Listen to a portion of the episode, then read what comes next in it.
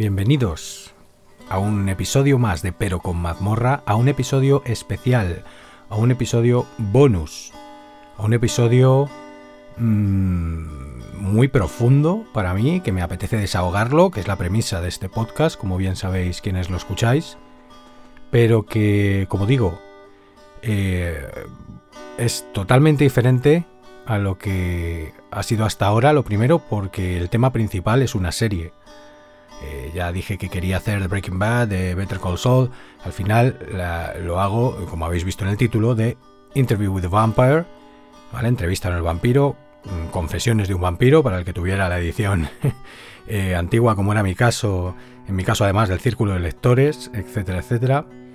Em, libro, el primer libro de la saga eh, The Vampire Chronicles, las crónicas vampíricas de Anne Rice. La escritora Anne Rice, que hace unos pocos años, eh, no recuerdo si fue el pasado, hace dos años, hace tres años, eh, bueno, pasó a mejor vida.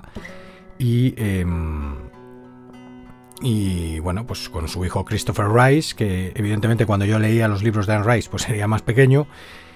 quizá me saque edad, no lo sé, pero que ahora mismo pues lleva todo el cotarro de su madre ambos dos, ambos dos eh, productores ejecutivos, en cualquier caso, de esta serie que se ve que se lleva cociendo tiempo.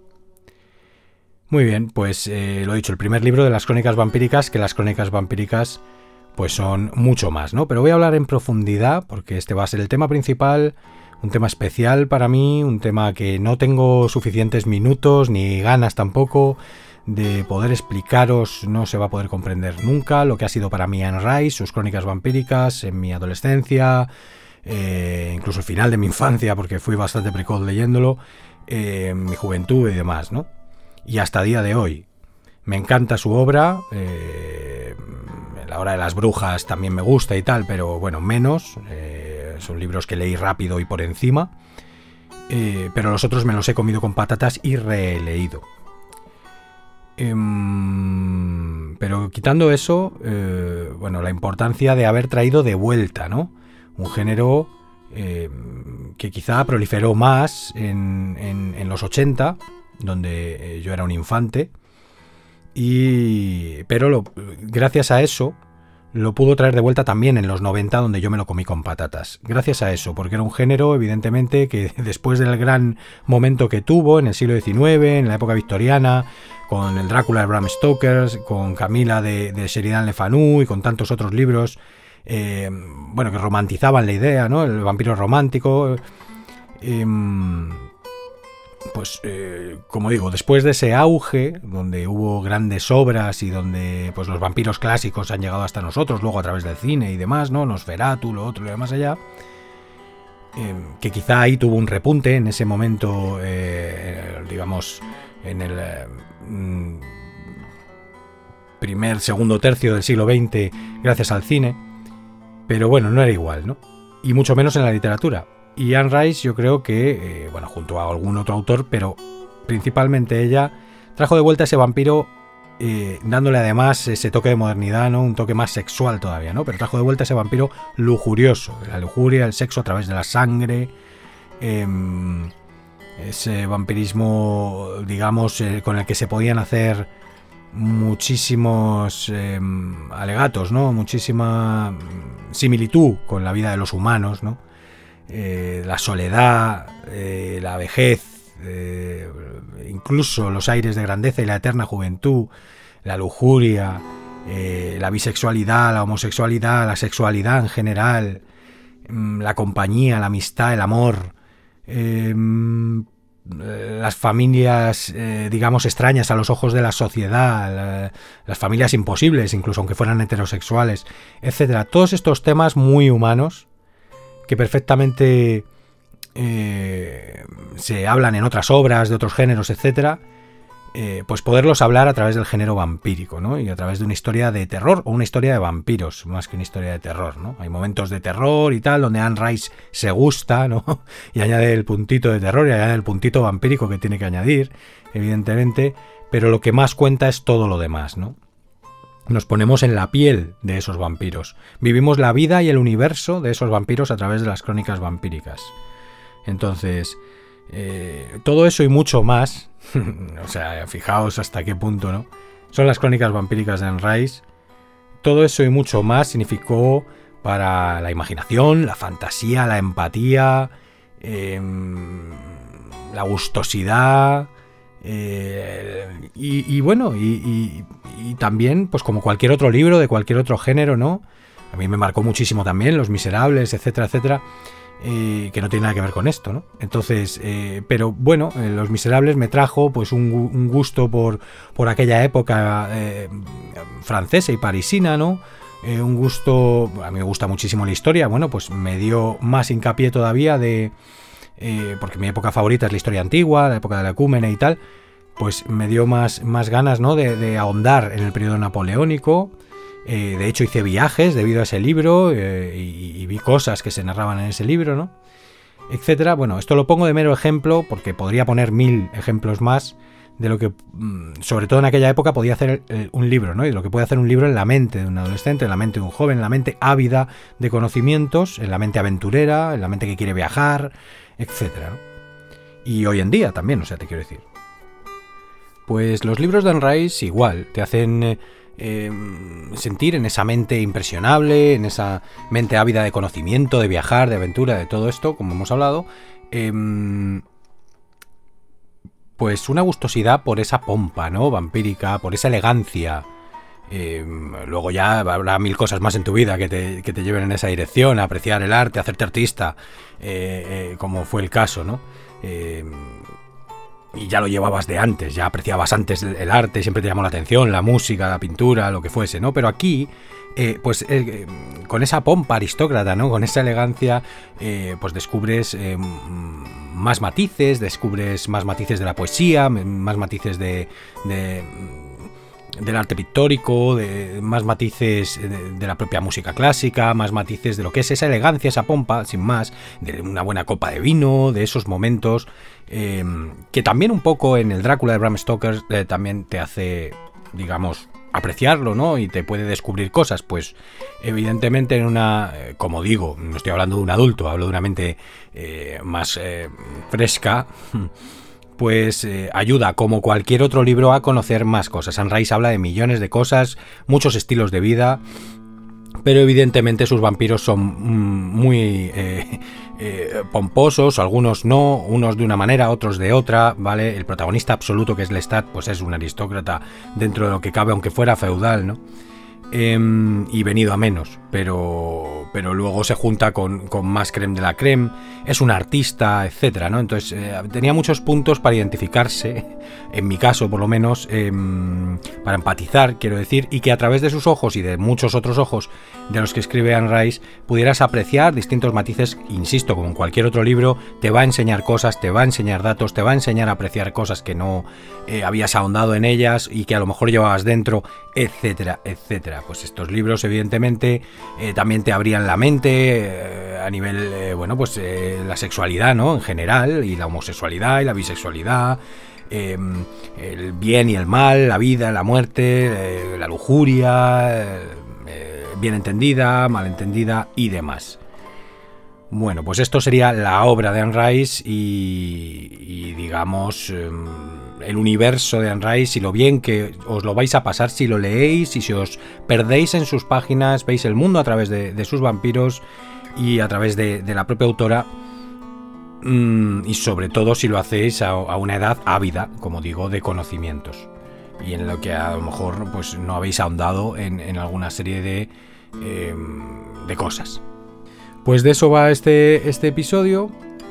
Em, luego, de todas formas, también hablaré de eh, el juego de mesa eh, Monstruo Final, que es un juego de mesa hace muchos años, pero bueno, ya sabéis que aquí yo traigo cosas retro.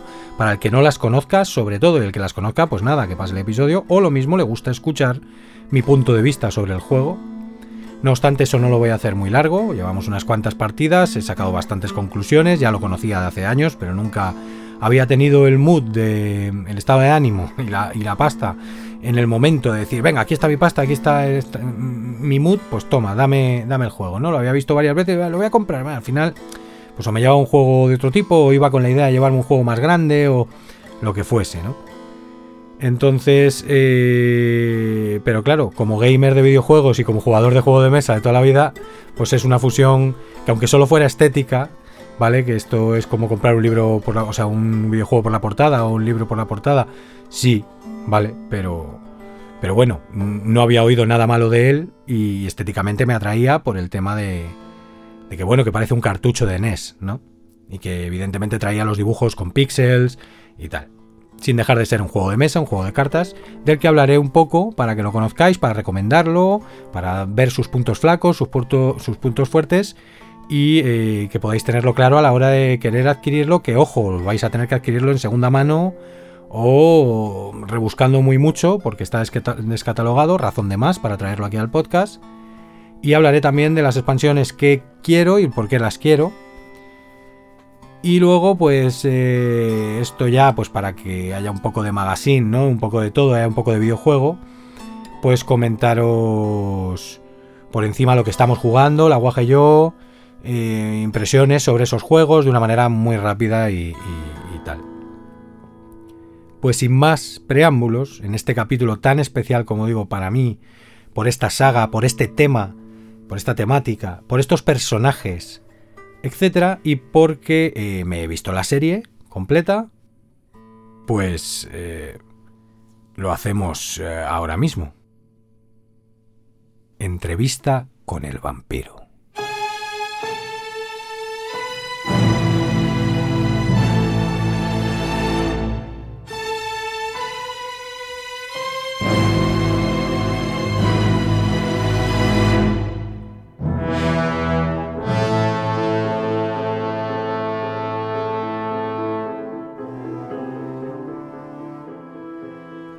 Bueno, pues ya he contado varias cosas en la introducción. Ya he contado que pertenece a la saga Crónicas Vampíricas, que es el primer libro de todos. El segundo libro sería Lestat el vampiro, el mejor, el grandioso, el maravilloso, el primero que me leí yo. Yo no fui en orden, fui en orden, pero no fui en orden con respecto al primero, precisamente a entrevistar al vampiro. Luego ya La Reina de los Condenados, em, El Ladrón de Cuerpos, Mecno que el Diablo, Recientemente luego, en, bueno, recientemente, en 2014 sacó Prince Lestat, el príncipe Lestat, y, y, tal, pero bueno, yo a partir del ladrón de cuerpos ya empecé a sentir que era un poco estirar el chicle, si bien es verdad que precisamente el ladrón de cuerpos lo tengo que salvar de esa sensación en el sentido de que es un libro muy agobiante, el que lo haya leído ya sabrá por qué lo digo. Tengo que avisar aquí en este punto que va a haber spoilers, ¿vale? Entonces, quien se quiera leer los libros y no quiera saber nada, pues que se escuche este episodio después. Eh, quien se quiera ver la serie y no saber ni un solo dato, Tampoco le voy a jorobar la serie por los spoilers que pueda decir el libro, etcétera, porque la serie luego es un producto propio. Pero bueno, yo aviso aquí ya, aquí y ahora que mmm, haré los spoilers que tenga que hacer.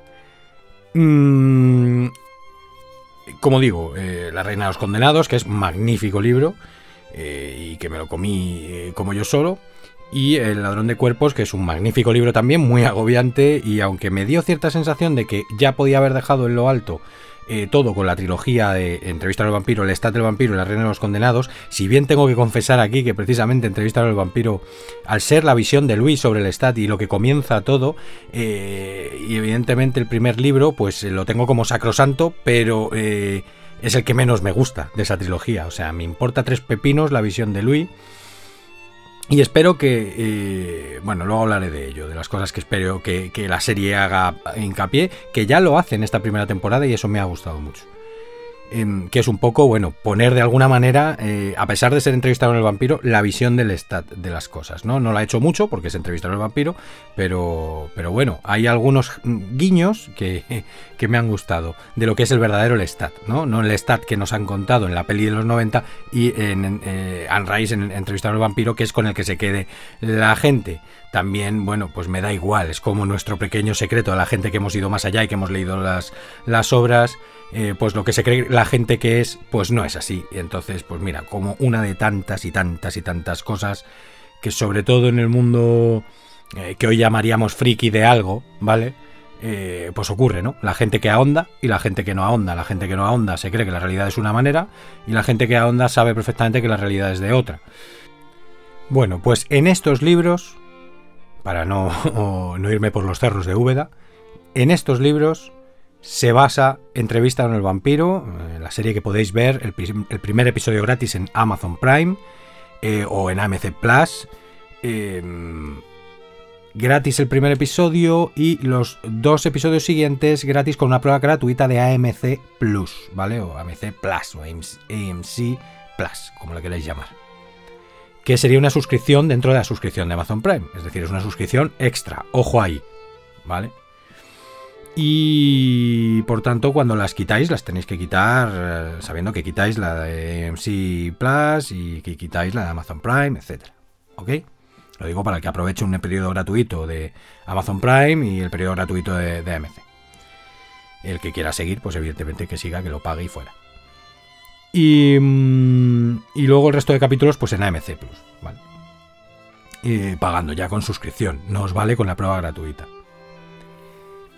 Bueno, qué decir, esta serie, pues lo dicho, está basada en, estas crónicas que os he dicho, en estos libros, no están basadas en la película, que será lo que casi todo el mundo conozca, porque, eh, bueno, de cierta edad, ¿vale? Es la película de los 90, que hicieron eh, Tom Cruise, Brad Pitt, eh, Antonio Banderas, em, Kirsten Dunst, etcétera, ¿no?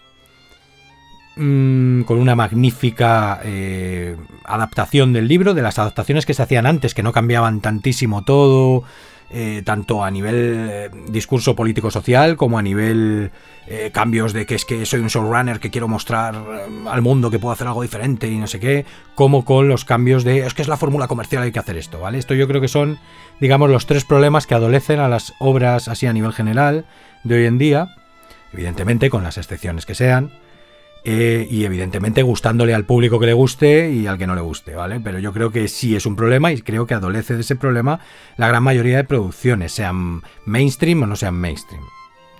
Que se busca la fórmula comercial, que eh, se busca el, el reinventar la rueda y el me tengo que diferenciar tengo que meter cambios por narices y generar mi impronta y no sé qué en el eh, sentido de los showrunners y el, eh, digamos, lo que el, discurso político-social eh, que se quiera dar, que, ¿vale? Entonces, eh, que no entro en opinar si está bien o mal, me parece bien todo lo que no haga daño a la obra, ¿vale? Ya está, sin más. Em, entonces, dicho eso, creo que son tres problemas. ¿Por qué problemas? En el sentido de que limitan al autor, limitan la obra, no se hace, digamos, son tres problemas que no, no viven, no respiran por y para la narración, la obra, la creación, lo que se quiere contar, ¿vale?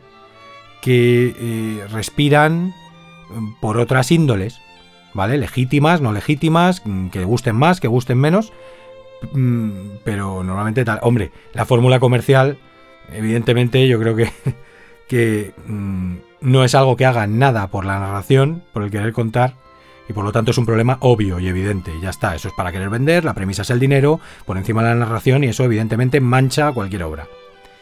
El tema de, mm, de que el showrunner quiera meter su impronta o hacer cambios por sus narices, etcétera, etcétera, eh, pues puede salir bien como puede salir mal. ¿De acuerdo? Entonces, cuando se habla de adaptaciones, que es lo que estamos hablando aquí, de adaptaciones de videojuegos, de libros, de películas, de otras películas, etcétera, pues puede salir bien o mal. Y en muchísimos casos, o sea, es más fácil cagarla que no cagarla. ¿Vale? Para una gran mayoría de eh, audiencia, te quiero decir. Mm, y sobre todo audiencia, de audiencia fanática, que es la que va a dar el dinero, la que apoya eso con ilusión y a la que se le debe un respeto. Pero. Pero es más fácil cagarla, pero algunas veces sale bien. Entonces por eso lo puedo meter en problema. Y lo del discurso político-social es que si está por encima de la narración y de la obra el discurso político-social, pues volvemos a lo mismo. Entonces es, eh, lo mismo que, cualquier otra premisa, ¿no? Aunque sea más legítimo, más loable que la premisa del dinero, eh, según se mire, ¿no? Da igual, es una premisa que está fuera de la narración, que está fuera de lo que realmente quiere contar esa historia y que está obedeciendo a otros intereses, con lo cual por eso lo meto en problema.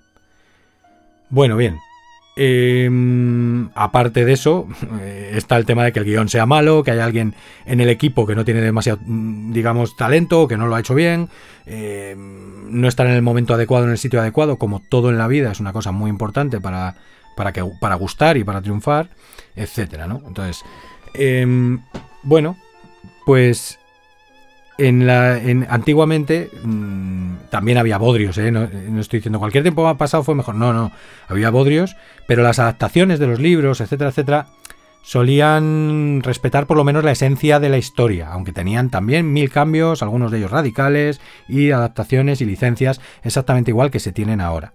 Pero bueno, mm, te digo que mm, por lo que yo he podido reflexionar, que no estoy diciendo esto al tuntún, y sobre todo en este caso que nos acontece, por lo menos en este caso que nos acontece, eh, es así. O sea, es una fiel adaptación de Entrevista al vampiro el libro, ¿eh? como las que ya no se suelen hacer por estos problemas que he dicho. Y mm, cambia cositas, ¿vale? Alguna cosa que algún lector le pudo molestar en su momento o le pudo parecer importante. Eh, entre los que me encuentro, pero no, a mí me encantó la película y me pareció una adaptación, vamos, fetén, o sea, de las que más fieles eran al libro de aquel entonces. Quiero decir, que, era una adaptación que decías tú, esto sí, porque por ejemplo la novena puerta, que está adaptando el libro de, Reverte del Club Dumas, se pasa por el forro toda, toda una trama principal que mezcla el libro junto con la trama satánica, digamos, em, que es la de Alejandro Dumas, precisamente. Entonces el libro es mucho, o sea, te, te, mete y te mezcla una trama importante más y es mucho más rico en ese sentido. Y a mí me, la novena puerta me encanta, ¿vale? Yo no diría que es una mala adaptación. Es de hecho, pues como se hacían en aquella época, una grandísima adaptación de un libro que quitó lo que pensaron que sobraba en el cine y efectivamente sobraba en el cine porque no podían contarlo y porque no se hubiera entendido bien y eh, e hicieron una historia eh, tremenda en la novena puerta con una banda sonora mm, eh, de las que se hacían antes también. Es que es que es todo, eh, ¿vale? Entonces no es que cualquier tiempo pasado fue mejor, sino que hubo momentos muy buenos del cine que hacían buenas adaptaciones de libros, que hacían buenas películas, fueran adaptaciones o no, y que hacían buenas bandas sonoras. Y luego hubo un vacío y un, abismo, eh, que lo mismo se puede decir también en momentos musicales y en momentos de películas, y que lo mismo ha pasado también en el pasado, ¿vale? Que no todo es malo porque sea aquí y ahora, porque envejezcamos, y todo esto, ¿no? Todo esto que estoy diciendo tiene mucho que ver con la visión y la perspectiva de un vampiro, ¿no? Envejecer y que ya no entiendas el mundo, etcétera, etcétera, y que haya cosas que son a tus ojos objetivamente peores y otras subjetivamente peores, ¿no? En fin. Em, pues en este caso, bueno, los cambios que había era el stat en el Teatro de los Vampiros no estaba. Em, cuando lo de Claudia alguna cosa, alguna conversación, personajes extra, etcétera, ¿no? Pero son cosas, eran cosas normales. A mí no me pareció nada importante, como sí me ha parecido luego, incluso en la trilogía del Señor de los Anillos de Peter Jackson, que me encanta, pero sí que decíamos, oye, ¿por qué no está esto? ¿Y por qué ha hecho esto? Y tal, como comprenderéis, ya ni os cuento en el, en, el esperpento de los Anillos de Poder, ¿no? Em, pero bueno, también hay que decir que eso no es una adaptación de un libro. Pero vamos, que no hay por dónde cogerlo. Y e igualmente, pues eh, en otras tantas, ¿no? Ahora no me, voy a enrollar con eso. Pues eh, esa película, pues sí, evidentemente es todo más del siglo XIX, siglo XVIII. Em, digamos más de la época victoriana, como es el libro. Em, lo cuenta todo básicamente como lo cuenta en el libro con sus licencias, como os digo, como sus cambios, pero bueno, más o menos así. Y con una banda sonora también brutal, que me ha acompañado también durante mucho tiempo. La de la novena puerta la usamos siempre que jugamos al rol de Lovecraft, eh, con lo cual me la escucho asiduamente. Y la de entrevista al vampiro, cada vez que me la escucho, como pasa muchísimo más tiempo cada vez que me la escucho, me retrotrae además, por eso también lo dejo espaciar más, porque me genera otro tipo de, de cosas, ¿no? La otra es ya como la banda sonora de Lovecraft para mí.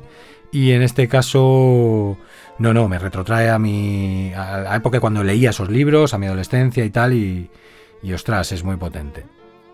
Porque yo esa banda sonora me la ponía para escribir, bueno, en fin, mm, mucha, mucha profundidad.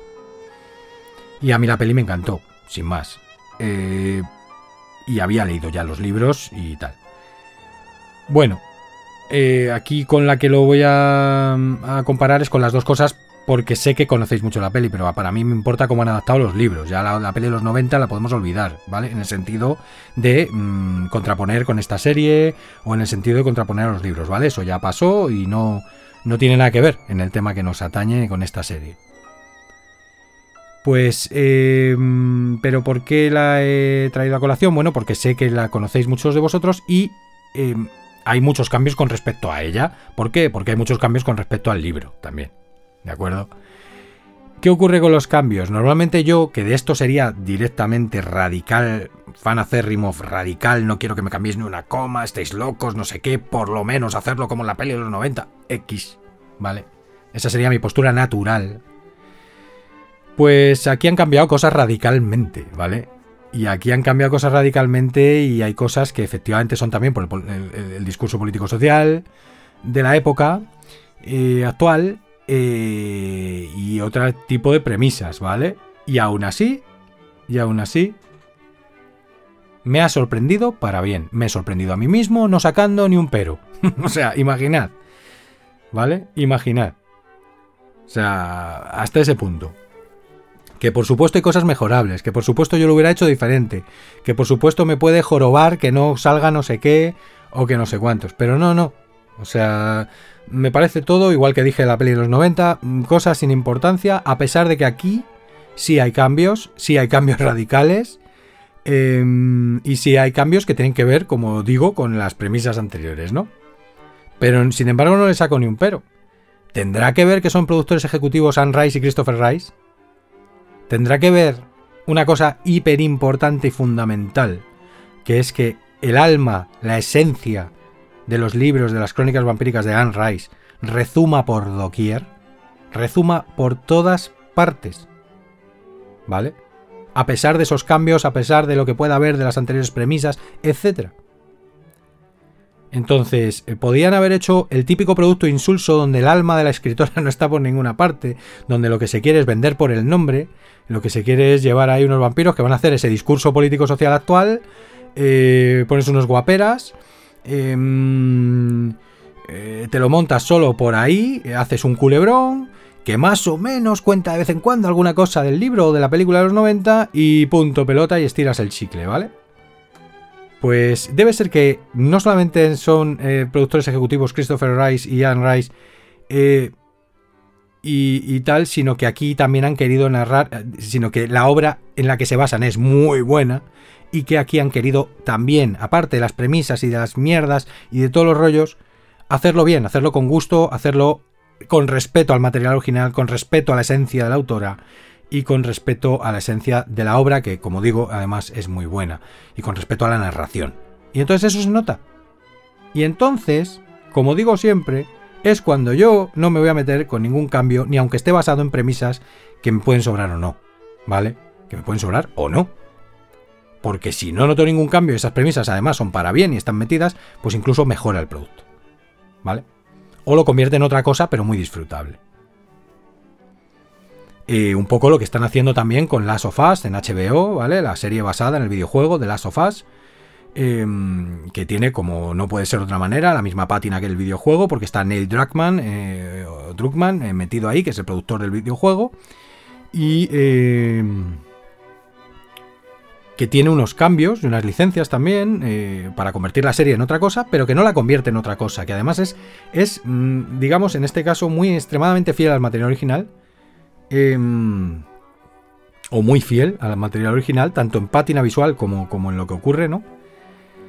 Que incluso la podían haber cambiado un poquito más, es a lo que quiero decir, y, que por supuesto es una megaproducción de HBO mm, cojonuda, basada en un producto cojonudo, eh, que tiene una, narrativa cojonuda y tal, ¿no? Que cualquier espectador podría decir, bueno, más de lo mismo, que si apocalíptico, que si no sé qué, pero claro, todos los fans del juego y todos los fans de la saga Mm, y, a los que les guste lo post-apocalíptico, que es muchísima gente, antiguamente éramos más minoría, pero ahora es muchísima gente, etcétera, pues les va a encantar. Y a los que no, pueden decir es más de lo mismo, sí, pero es una serie que está muy bien hecha, ¿no? Y que está bajo una buena premisa.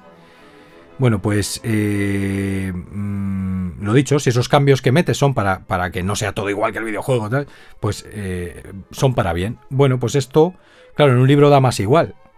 Por eso se suele uno protestar porque la mayoría de la gente no lee, ¿vale?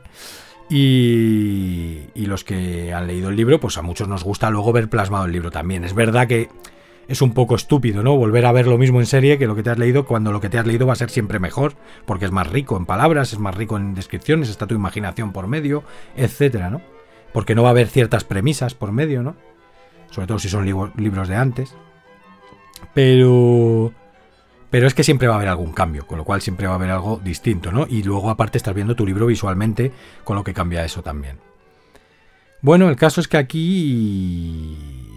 Mm, a ver, han metido muchos cambios y muy radicales. Lo primero, la época. ¿Vale? O sea, es decir, eh, la época en vez de ser en la época victoriana, eh, pues lo han llevado más adelante en el tiempo, lo han llevado, digamos, a finales del siglo XIX, principios del XX.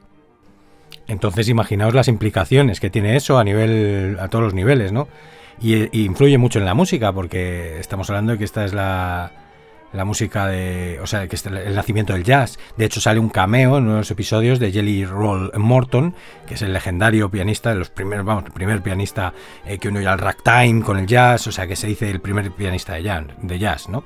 Y sale ahí, evidentemente, porque además están en Storyville. Em, digamos, un barrio eh, de New Orleans que, tiene mucho que ver con, la, historia del jazz.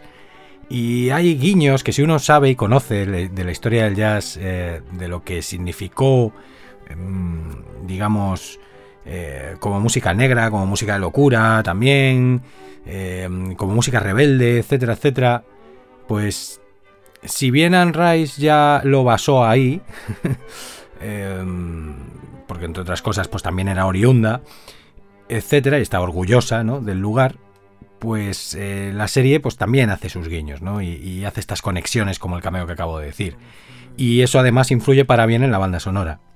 No es que toda sea jazz, ni mucho menos, ¿eh? muchísima eh, banda sonora como tal, música clásica, y también hay canciones, eh, ¿vale? Hay, mm, digamos, canciones, de la banda sonora haré luego otro comentario, pero, pero bueno, comentar aquí que hay canciones incluso originales, es decir, que canta el propio Lestat y que se ha hecho expresamente para, para la serie y que es, mm, pues eso, a mí me encanta y es exquisito siempre, y más en una obra como esta.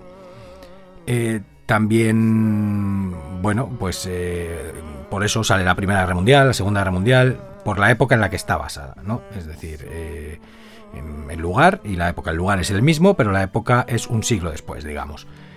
Y mm, con respecto a la banda sonora, que como digo luego haré más apuntes, nada, decir que, la ha compuesto eh, Daniel Hart, pero que como digo salen canciones de otro tipo. Y también eh, hay un doble que, eh, digamos, que dobla, o sea, un pianista que dobla las manos del Stat, por así decirlo, cuando toca el piano, y que se llama Ethan Uslan y mm, pues toca el minueto de Bach en, sol y, es muy famoso, ¿vale? Y lo toca como es y luego lo toca en un estilo eh, de jazz, ¿no? Y todo eso, pues para un músico, pues es maravilloso verlo. Eh, para los amantes de la obra de Anne Rice también, porque también conocen eh, la faceta muy importante de músico del Stat que está totalmente ahí en la serie.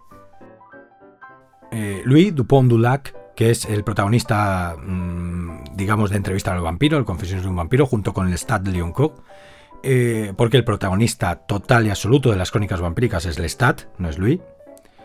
Porque Lestat es otra cosa muy diferente a lo que se cuenta en Entrevista con el vampiro, ¿vale? Que lo tengáis todos en cuenta. Lestat es todo un universo, es, es, el alma de las crónicas vampíricas, es de lo que va el segundo libro, que es bastante más gordo y más grande y más brutal eh, que es Lestat el vampiro, y es el protagonista también absoluto de La Reina de los Condenados, el protagonista absoluto del Ladrón de Cuerpos, eh, y, encima es muy protagonista en la entrevista con el vampiro también, aunque sea para ponerlo como un tirano tóxico, ¿no? Con la perspectiva de Louis. Bueno, pues eh, Louis Dupont-Dulac es el segundo gran cambio, porque para empezar no es caucásico, ¿vale? Es afroamericano y eh, no tiene el pelo largo, tiene el pelo corto. y por lo tanto tampoco es esclavista, ¿vale? No tiene una plantación con esclavos. Bueno, esclavistas, no es que el otro fuera esclavista, es que tenía una plantación con esclavos, ¿vale?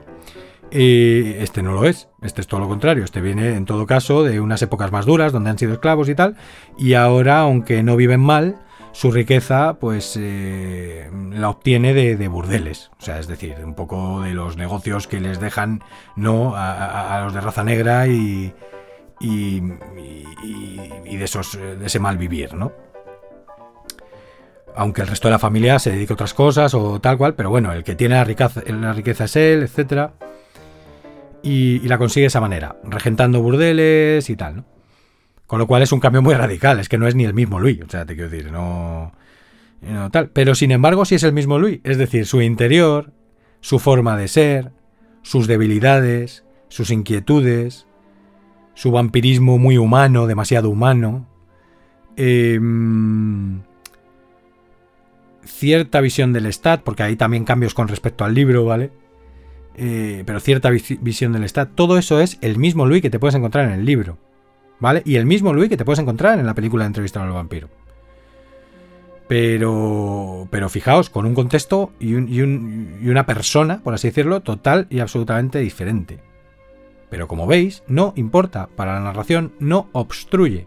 Y es más, le da un cambio exótico y fresco que, eh, que, de verdad funciona. O sea, es que si no funcionase lo estaría diciendo yo aquí ahora mismo. Pero que, de verdad, o sea, no, eh, para los que hemos leído el libro, las crónicas, hemos visto la película, los que somos fan, acérrimo, es, es que vemos ahí a Luis totalmente con, digamos, eh, bueno, con un aire fresco, con unos, eh,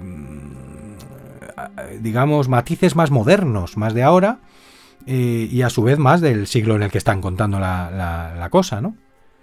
Entonces le queda muy bien el cambio, la verdad. Y decía, no sé si el showrunner o un guionista o el productor o quien fuese, decía que es que, bueno, los cambios de, época, los cambios que han hecho, no sé qué, no sé cuántos, era un poco porque, bueno, pues en contraposición a, tener la plantación de esclavos, de algodón, que tal, que no sé cuántos, eh, que es una cosa que pues prácticamente nadie quería ver otra vez ahora, ¿no? Y yo creo que en este caso concreto, en otros puede ser que no, pero en este y hay que saber cuándo sí y cuándo no. Y en este caso concreto yo creo que tiene razón por lo que sea, porque es como nos sentimos los del contexto que hemos leído la obra, o por la obra, o porque ya se ha contado en la película de los 90 eh, maravillosamente bien y ibas a hacer un refrito y tal. Por las razones que sea, dio en el clavo. Porque efectivamente, hubiéramos comparado mucho, hubiera sido más de lo mismo. Em, y tal, entonces yo creo que, que en este caso, igual que en otros no, y a lo mejor pueden aplicar la misma fórmula y no, en este caso, uno, no obstruye la narración y se nota que el producto se quiere hacer por la narración. Entonces, eso, eso, con eso ya tienes mucho solventado. ¿Vale? Luego habrá quien le guste más o menos. Pero con eso ya no estás haciendo una mediocridad que está hoy a la orden del día.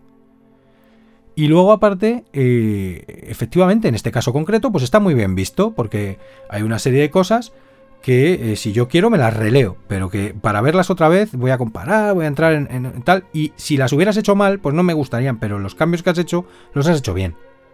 Entonces le sienta bien, es un aire fresco que le sienta bien y que efectivamente nos da algo nuevo que ver, viendo lo mismo y tal. Pero es que voy más, voy a más.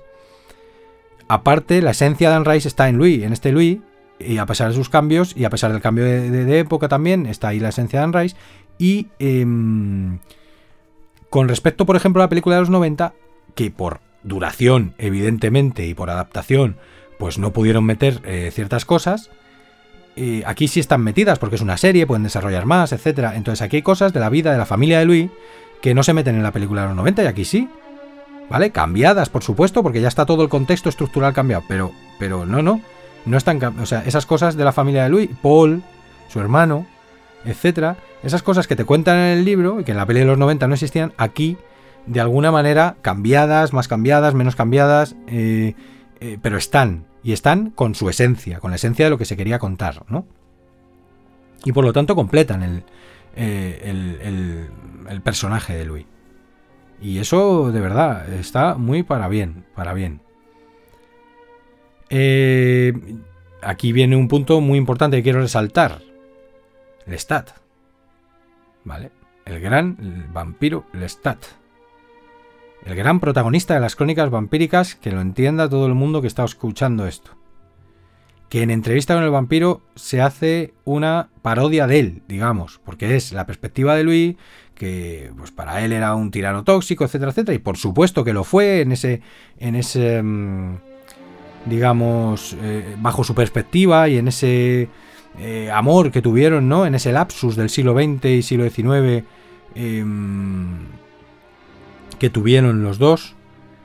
Eh, claro que hizo cosas mal Lestat y claro que fue eh, arrogante y claro que fue tóxico y claro que fue tal, pero evidentemente la versión del Lestat, que la da un poco en el libro El Lestat del vampiro, la da da a entender que bueno que Luis pues que hay muchas cosas que se le ha ido la olla que son contradicciones que no sé qué que él sí se siente mal por cosas que hizo que le avergüenzan y que hizo mal y que no sé qué pero que no fue para tanto que, el otro también ha contado lo que ha querido como ha querido que tal y que cual no entonces, ya en el segundo libro de las crónicas vampíricas, la propia Anne Rice hace que el Stat esté desmintiendo el primer libro y mola porque es como un universo y es lo que creó la, autora, un universo, ¿vale?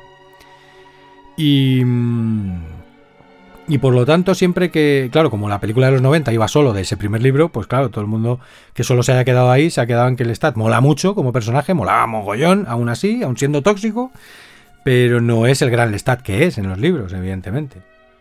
¿Vale? Lestat es que, mm, por ejemplo, solo mata inocentes, o sea, culpables. ¿Vale? Ha matado inocentes, lo que queráis, pero, pero solo mata culpables y malhechores. Y el Lestat del vampiro lo tiene que explicar. ¿Sabes? Es que, porque Luis cuenta que yo maté a no sé quién, no sé cuánto, no sé qué. Lo que no, no cuenta y lo que él no sabía es que Fulanita estaba luego. Eh, mataba o robaba a los que iban a acostarse con ella.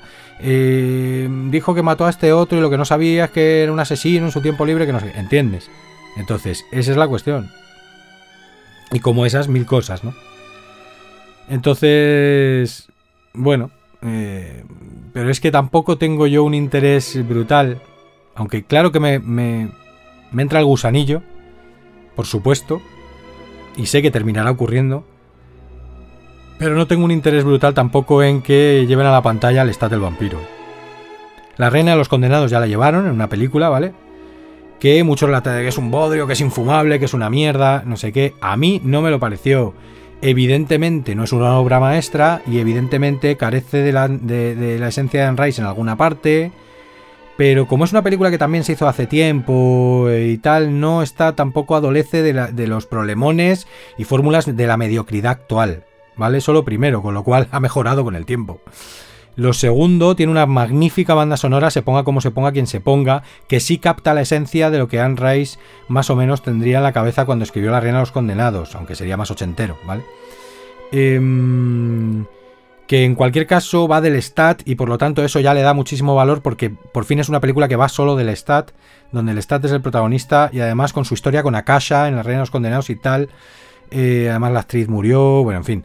Eh, a mí sí me parece una buena película y la disfruté. Y a mí nadie me va a dar lecciones de las crónicas vampíricas. Lo digo porque he visto cosas en Twitter, porque he visto cosas tal cual, y es que no he querido seguir leyendo porque digo, esto es un boca chancla, y este no tiene ni puñetera nada para decir que esto es basura. Está en su derecho, pero basura no es. Te puede gustar más, te puede gustar menos, ¿vale? Y yo ya digo, no es una obra maestra, tiene cosas muy mejorables, tiene falta de esencia del libro aquí y allá y eh, algunos cambios o cosas o adaptaciones las puedo entender más, otras menos, pero a mí me gustó. La banda sonora me encantó y ciertas premisas ya no es que me gustasen, es que me encantaron. Entonces, eso, restando lo que no me gustó y restando un poco lo que, que, no tuvo mucho marketing ni mucho nada, que eso también influye en la opinión de la peña, ¿eh? que no tiene criterio. ¿Sabes? Que eso también influye. Entonces, yo como película de nicho, a mí me pareció Correcta banda sonora, correcta película, ¿vale? Podría ser mucho mejor, pero podría ser mucho peor. A mí me encantó, la disfruté y ahí que me quiten lo bailado. Eh, y de hecho la tengo como película referente en La Reina de los Condenados. O sea, para mí sí es oficial, ¿vale? Que se puede hacer mejor, sin duda, pero para mí sí es oficial. Y esa sí la hicieron, entonces eh, todavía aún a día de hoy, sin embargo, el segundo libro, el más importante de todos, el que cuenta la historia del Stat, no han tenido las narices de hacerlo y me parece bien me parece bien. Es que no quiero que lo hagan, por una parte, ¿vale? Por otra parte, claro que tengo el gusanillo, pero por otra parte estoy... O sea, es que no quiero que lo hagan mal, ¿entiendes? Es que ahí... Mm, o sea, igual que iba a ser radical en Entrevista al Vampiro, iba a ser radical en La Reina de los Condenados, y de momento ha salido todo bien parado, pues tengo por un lado el optimismo de lo harán y lo harán bien porque deberían hacer, pero por otro lado digo es que no lo van a hacer bien, es que el más importante de todos no lo van a hacer bien, porque además es complicado, también por eso no lo habrán hecho. ¿Vale? Es un libro gordo, cuenta mucho la historia del Stat y para hacerlo en una película vas a tener que, cargarte la mitad y la vas a cagar. Y la vas a cagar, no va a ser a gusto de todos, etcétera, etcétera. Eh, a no ser que lo saques en dos, tres películas. Y, es eso es, un, es mucho invertir, ¿no? Y mucho, es muy arriesgado. Y en una serie, pues a lo mejor estos continúan y lo hacen. ¿Vale? Entonces ya no va a ser Lestat del vampiro, porque ya cambiaría todo el contexto. Hombre, al ser Lestat más antiguo, eh, sí lo pueden hacer. Eh, sin cambiar tanto de estructura ¿no? y de contexto, pero bueno, yo creo que cambiarían porque están bajo esa premisa de cambios, con lo cual cambiarían. Pero si lo hacen así de bien, no me importaría. O sea, fijaos lo que os digo. Después de ver esta serie de entrevista al vampiro, digo, no me importaría que siguieran y fueran ellos los que lo hicieran, a pesar de ver que van a cambiar estructuralmente mogollón de cosas de la historia del Stat, etc. Pero si lo hacen igual de bien, no me importaría. Ahora, es que hay muchas formas de cagarla con ese libro, sobre todo para mí, ¿no? Para mis ojos subjetivos, que, que para mí es el mejor libro y es el más importante, el primero que me leí y el que más me marcó. Pues eh, todo esto venía a que el Stat, eh, dentro de esta perspectiva, etcétera, etcétera, se vio que, eh, de esta perspectiva de Luis y de este retrato que hay de él en Entrevista al vampiro, se vio que sabían que era intocable, que, era intocable. O no lo quisieron tocar, vamos. Y sabían, que era intocable para los fans, etcétera, etcétera. O sea, Lestat es Lestat. Y no me lo cambies ahora, me pongas un chino que no sé qué. Me explico un chino, un español, un latinoamericano, un afroamericano, lo que sea, que no cambies el personaje porque sí, ¿vale? Y sobre todo cuando va a quedar peor que, que, no, a que no lo hagas, y yo creo que así lo han entendido, y es un acierto en una serie que ya ha hecho muchos cambios, que no son sospechosos de no hacerlos. Entonces, mm, o hagas cambios estructurales de no sé qué. Pues vale, efectivamente, el stat eh, es intocable y ha sido intocable. El stat está más o menos tal cual Eh, en la serie. Es más, está a un nivel brutal, tremendo, tremendo.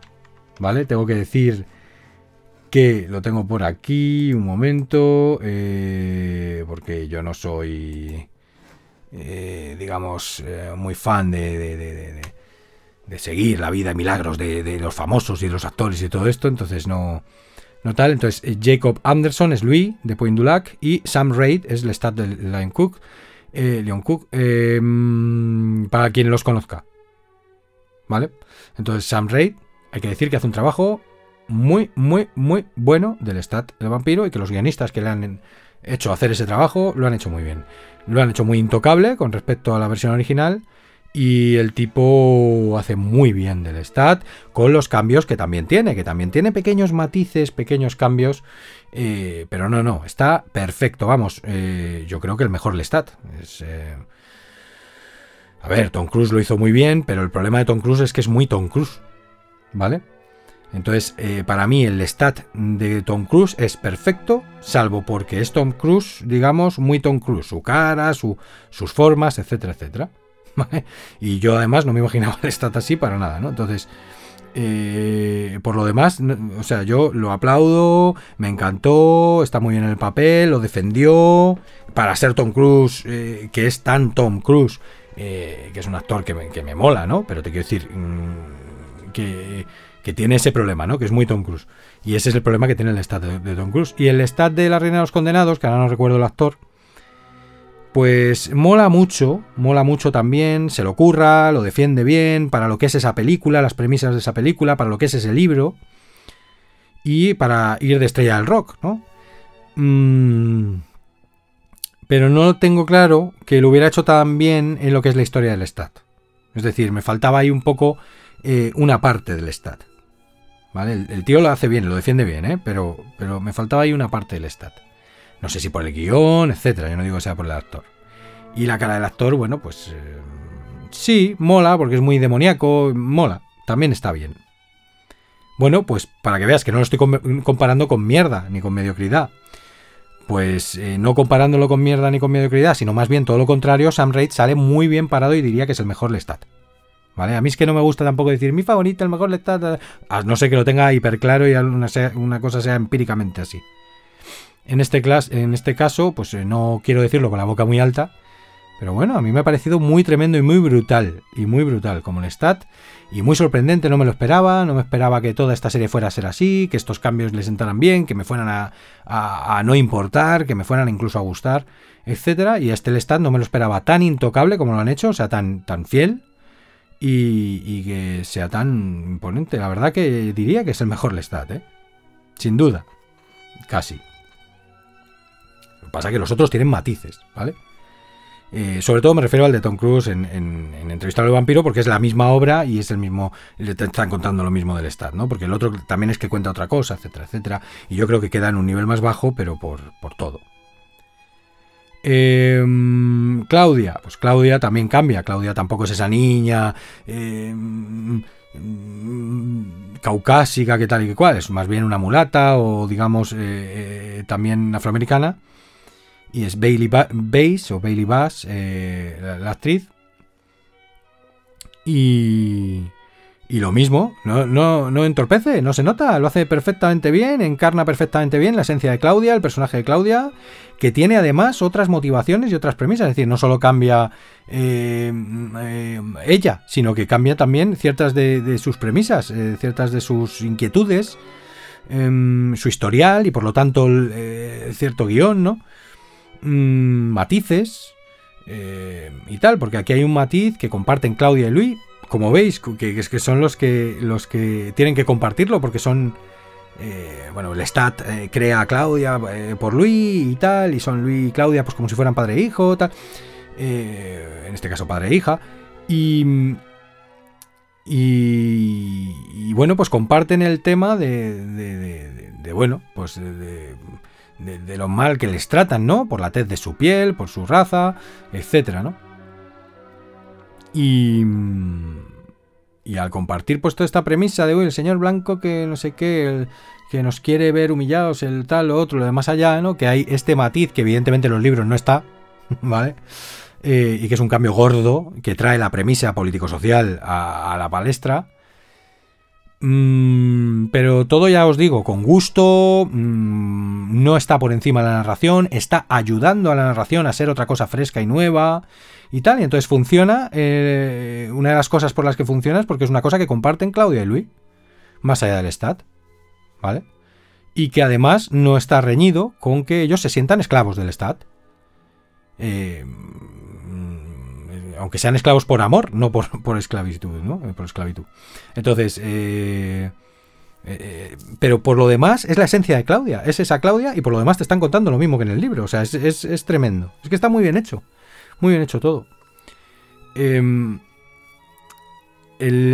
otro de los grandes cambios es el propio Daniel eh, Molloy, que es el, digamos, el, reportero al que le hace la entrevista eh, con el vampiro en, los 80, ¿no? A finales de los 70.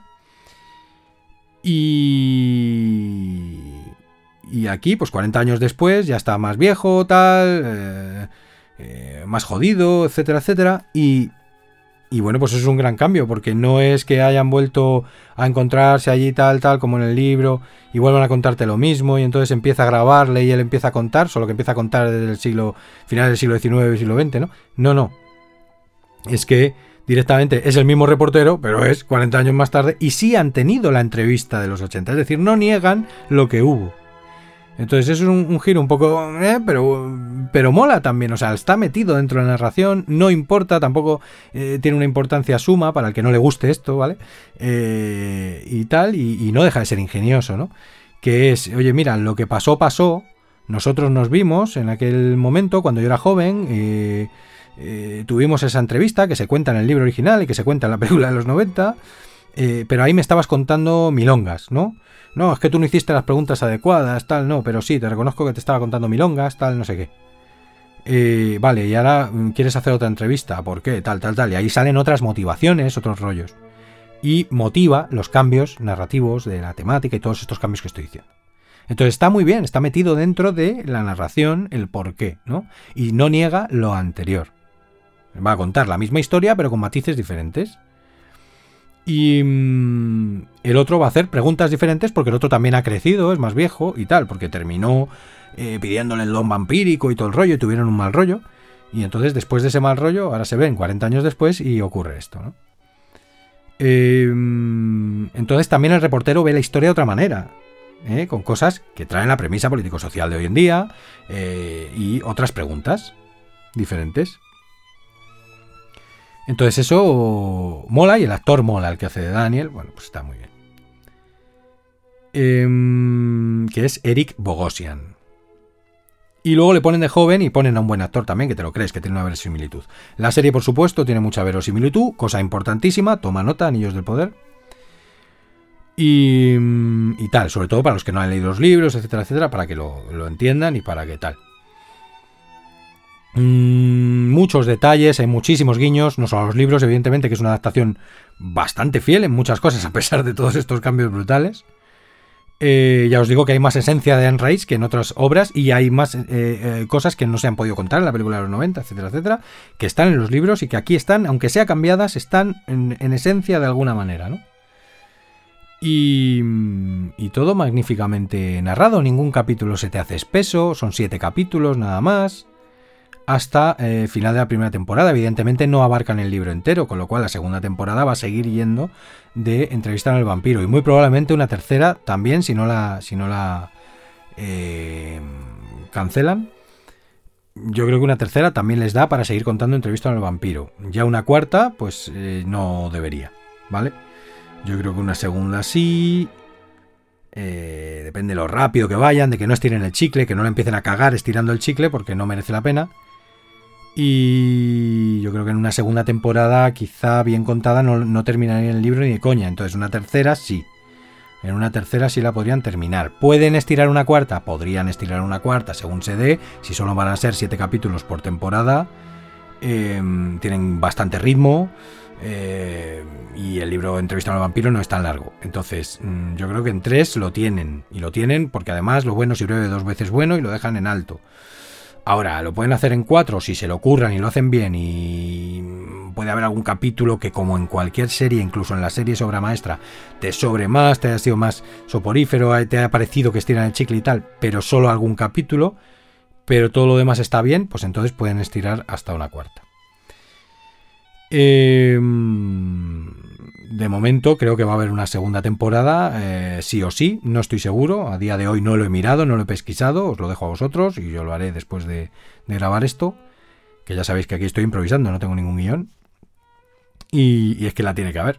Ahora bien, la primera temporada termina en un, pues como si fuera un capítulo, de, o sea, una, em, digamos la primera parte, por ejemplo el libro tiene dos partes, pues eh, como si fuera el final de la primera parte.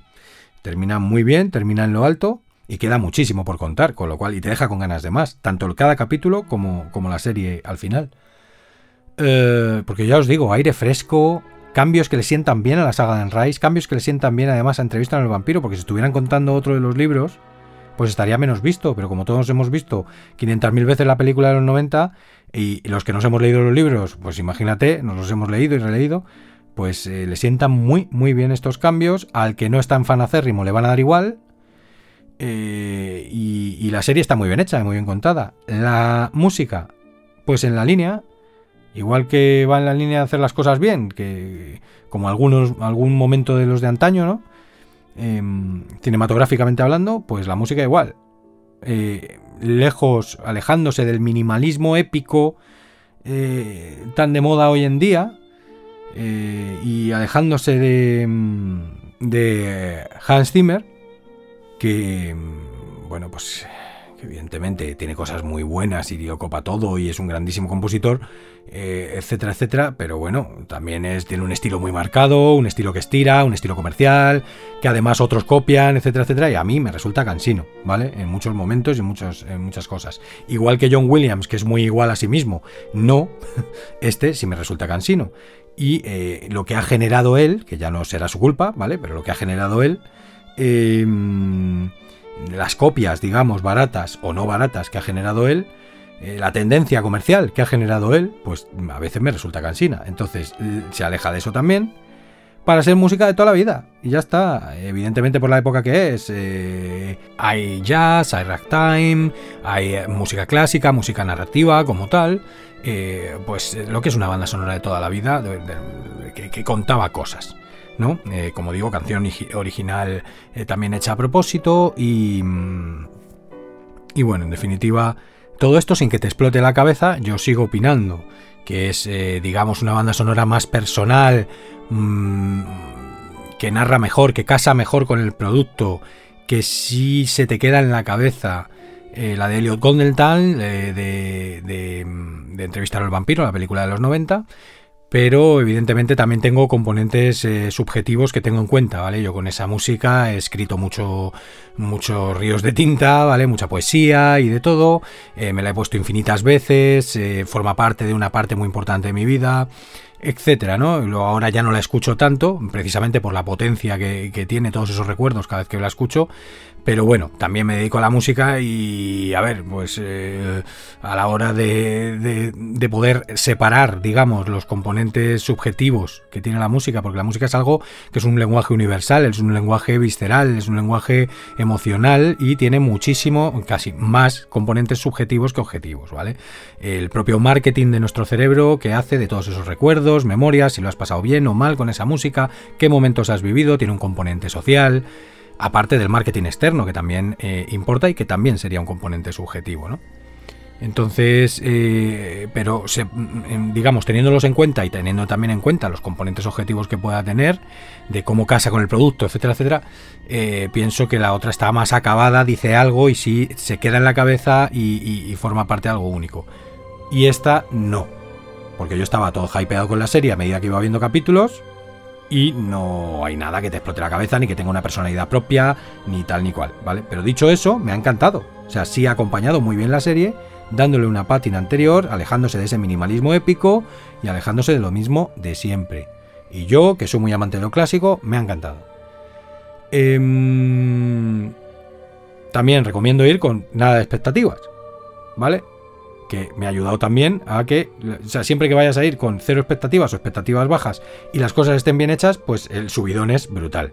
Si vas con muchas expectativas, no es tan brutal el subidón y puedes sacarle más peros y no sé qué y no sé cuántos, etcétera. Pero vamos, yo creo que hoy en día ir con altas expectativas no es lo normal. Para alguien que pueda escapar al hype, ¿vale? De las cosas. ¿Qué más decir? Eh, nada, decir que le dan un toque digamos, del, del, cine clásico de vampiros, eh, eh, sobre todo en el capítulo 7, en un momento dado, y que lo agradecí mogollón también, porque tal, que le dan una cierta diversión, te lo pasas bien viendo la serie. Y bueno, sobre todo para los fans, pues siempre, ya os digo que, que, vais a, esgrimir una, y a esbozar una sonrisa aquí y allá. Es muy, muy, muy placentera la serie, con todos sus cambios, con todas sus cosas, con lo que más te guste, con lo que menos te guste, em, con lo que no llega a ser excelso, con lo que sí llega a ser excelso, con absolutamente todo, todo funciona en conjunto, todo funciona para tener una muy buena nota en tu cabeza, eh, que viene a ser que la vas a disfrutar, ¿vale? Ve sin expectativas, ve amando en los libros, amando la película de los 90, pero sabiendo que te van a contar una cosa diferente, pero igual, y que rezuma esencia de Anne que sería mi titular, por todas partes. Y eso es lo más fundamental de cualquier adaptación, eso es lo que suelen pedir los fans. Por ejemplo, los fans de Star Wars es lo que hubiéramos pedido con la trilogía nueva, que rezumase esencia, no fanservice barato, no batiburrillo político-social, que uno lo hace, el otro no, el otro lo hace, hace la premisa comercial, el otro la quita, no todo eso que hubo no un guion de mierda sin verosimilitud y que no se sostiene en ninguna parte. Y exactamente igual con El Señor de los Anillos de Amazon Prime, o sea, El Señor de los Anillos, Los Anillos de Poder, eh, como ya he dicho, la trilogía de Peter Jackson del Señor de los Anillos y ya ni os cuento la del Hobbit ha tenido muchas críticas también para los fans acérrimos de Tolkien, para los puristas, etcétera, gente que puede tener más razón, menos razón, ser más respetable o más legítima su, su opinión. Opiniones tenemos todos, para gustos, colores, esto siempre se va a poder esgrimir. Pero yo aquí tengo que decir que los anillos de poder, eh, cualquiera que, que, tenga dos dedos de frente sabe que es un despropósito total, ¿vale? Mm, totalmente legítimo y respetable que te haya gustado y lo que quieras. Tendrás unas miras de otro tipo u otros intereses. Pero hagas el análisis como fan de Tolkien o hagas el análisis eh, técnico, etcétera, está claro que, que, no hay verosimilitud, que es una cosa muy importante en la fantasía y en la ciencia ficción, ¿vale? Por mucho que luego hables de unicornios rosas con rayos láser en los ojos, ¿vale? Pero si el universo que has construido lo has construido de una manera verosímil, cosa que evidentemente Tolkien hizo, eso se sostiene en esos pilares y eso es lo que tienes que andar buscando. Y aparte, tiene que. Eh, para que guste sobre todo a la gente que te lo va a comprar por encima de todos los demás. Aunque por supuesto hay que atraer al resto del público, yo entiendo el negocio, entiendo todo. Pero eh, tú tienes que respetar la obra del autor, hacerle un, un digamos, honor Aunque cambies todo lo que quieras y metas tu impronta y lo que quieras, ¿no? Porque al fin y al cabo estás usando su nombre para ganar dinero. Y hay un fandom, ¿vale? Entonces esto pasa exactamente igual con los videojuegos cuando hacen secuelas. O cuando coge otra empresa y coge una secuela eh, que lleva mucho tiempo después, ¿no? Y, mm, y, tienes que mostrar un respeto y que resume esencia, aunque solo sea la esencia y la verosimilitud, por todas partes. Y si hubiera sido así, pues hubiera dado igual que al no tener la licencia de los libros y tal y cual, el submarino y no sé qué, hubieras contado lo que hubieras contado. Pero tendría verosimilitud y esencia Tolkien. Y entonces, si no una obra excelsa, por lo menos hubiera gustado. ¿Entiendes? Entonces, eso es fundamental. Y aquí rezuma esencia, Unrise y crónicas vampíricas por todas partes. Tengo ganas de más, de que sigan con el libro. Y ya os digo, incluso Digo, hombre, pues si luego pretenden, funciona y pretenden seguir, cosa que dudo, ¿vale? Y que agradezco por otra parte, porque no quiero que toque nadie el Stat del Vampiro, pero que si luego quisieran seguir y, seguir tocando el Stat del Vampiro, si lo hacen así de bien, pues no vomitaría y me parecería incluso bien, e incluso puede que me sorprendiesen y me encantase. Y ojalá fuera así.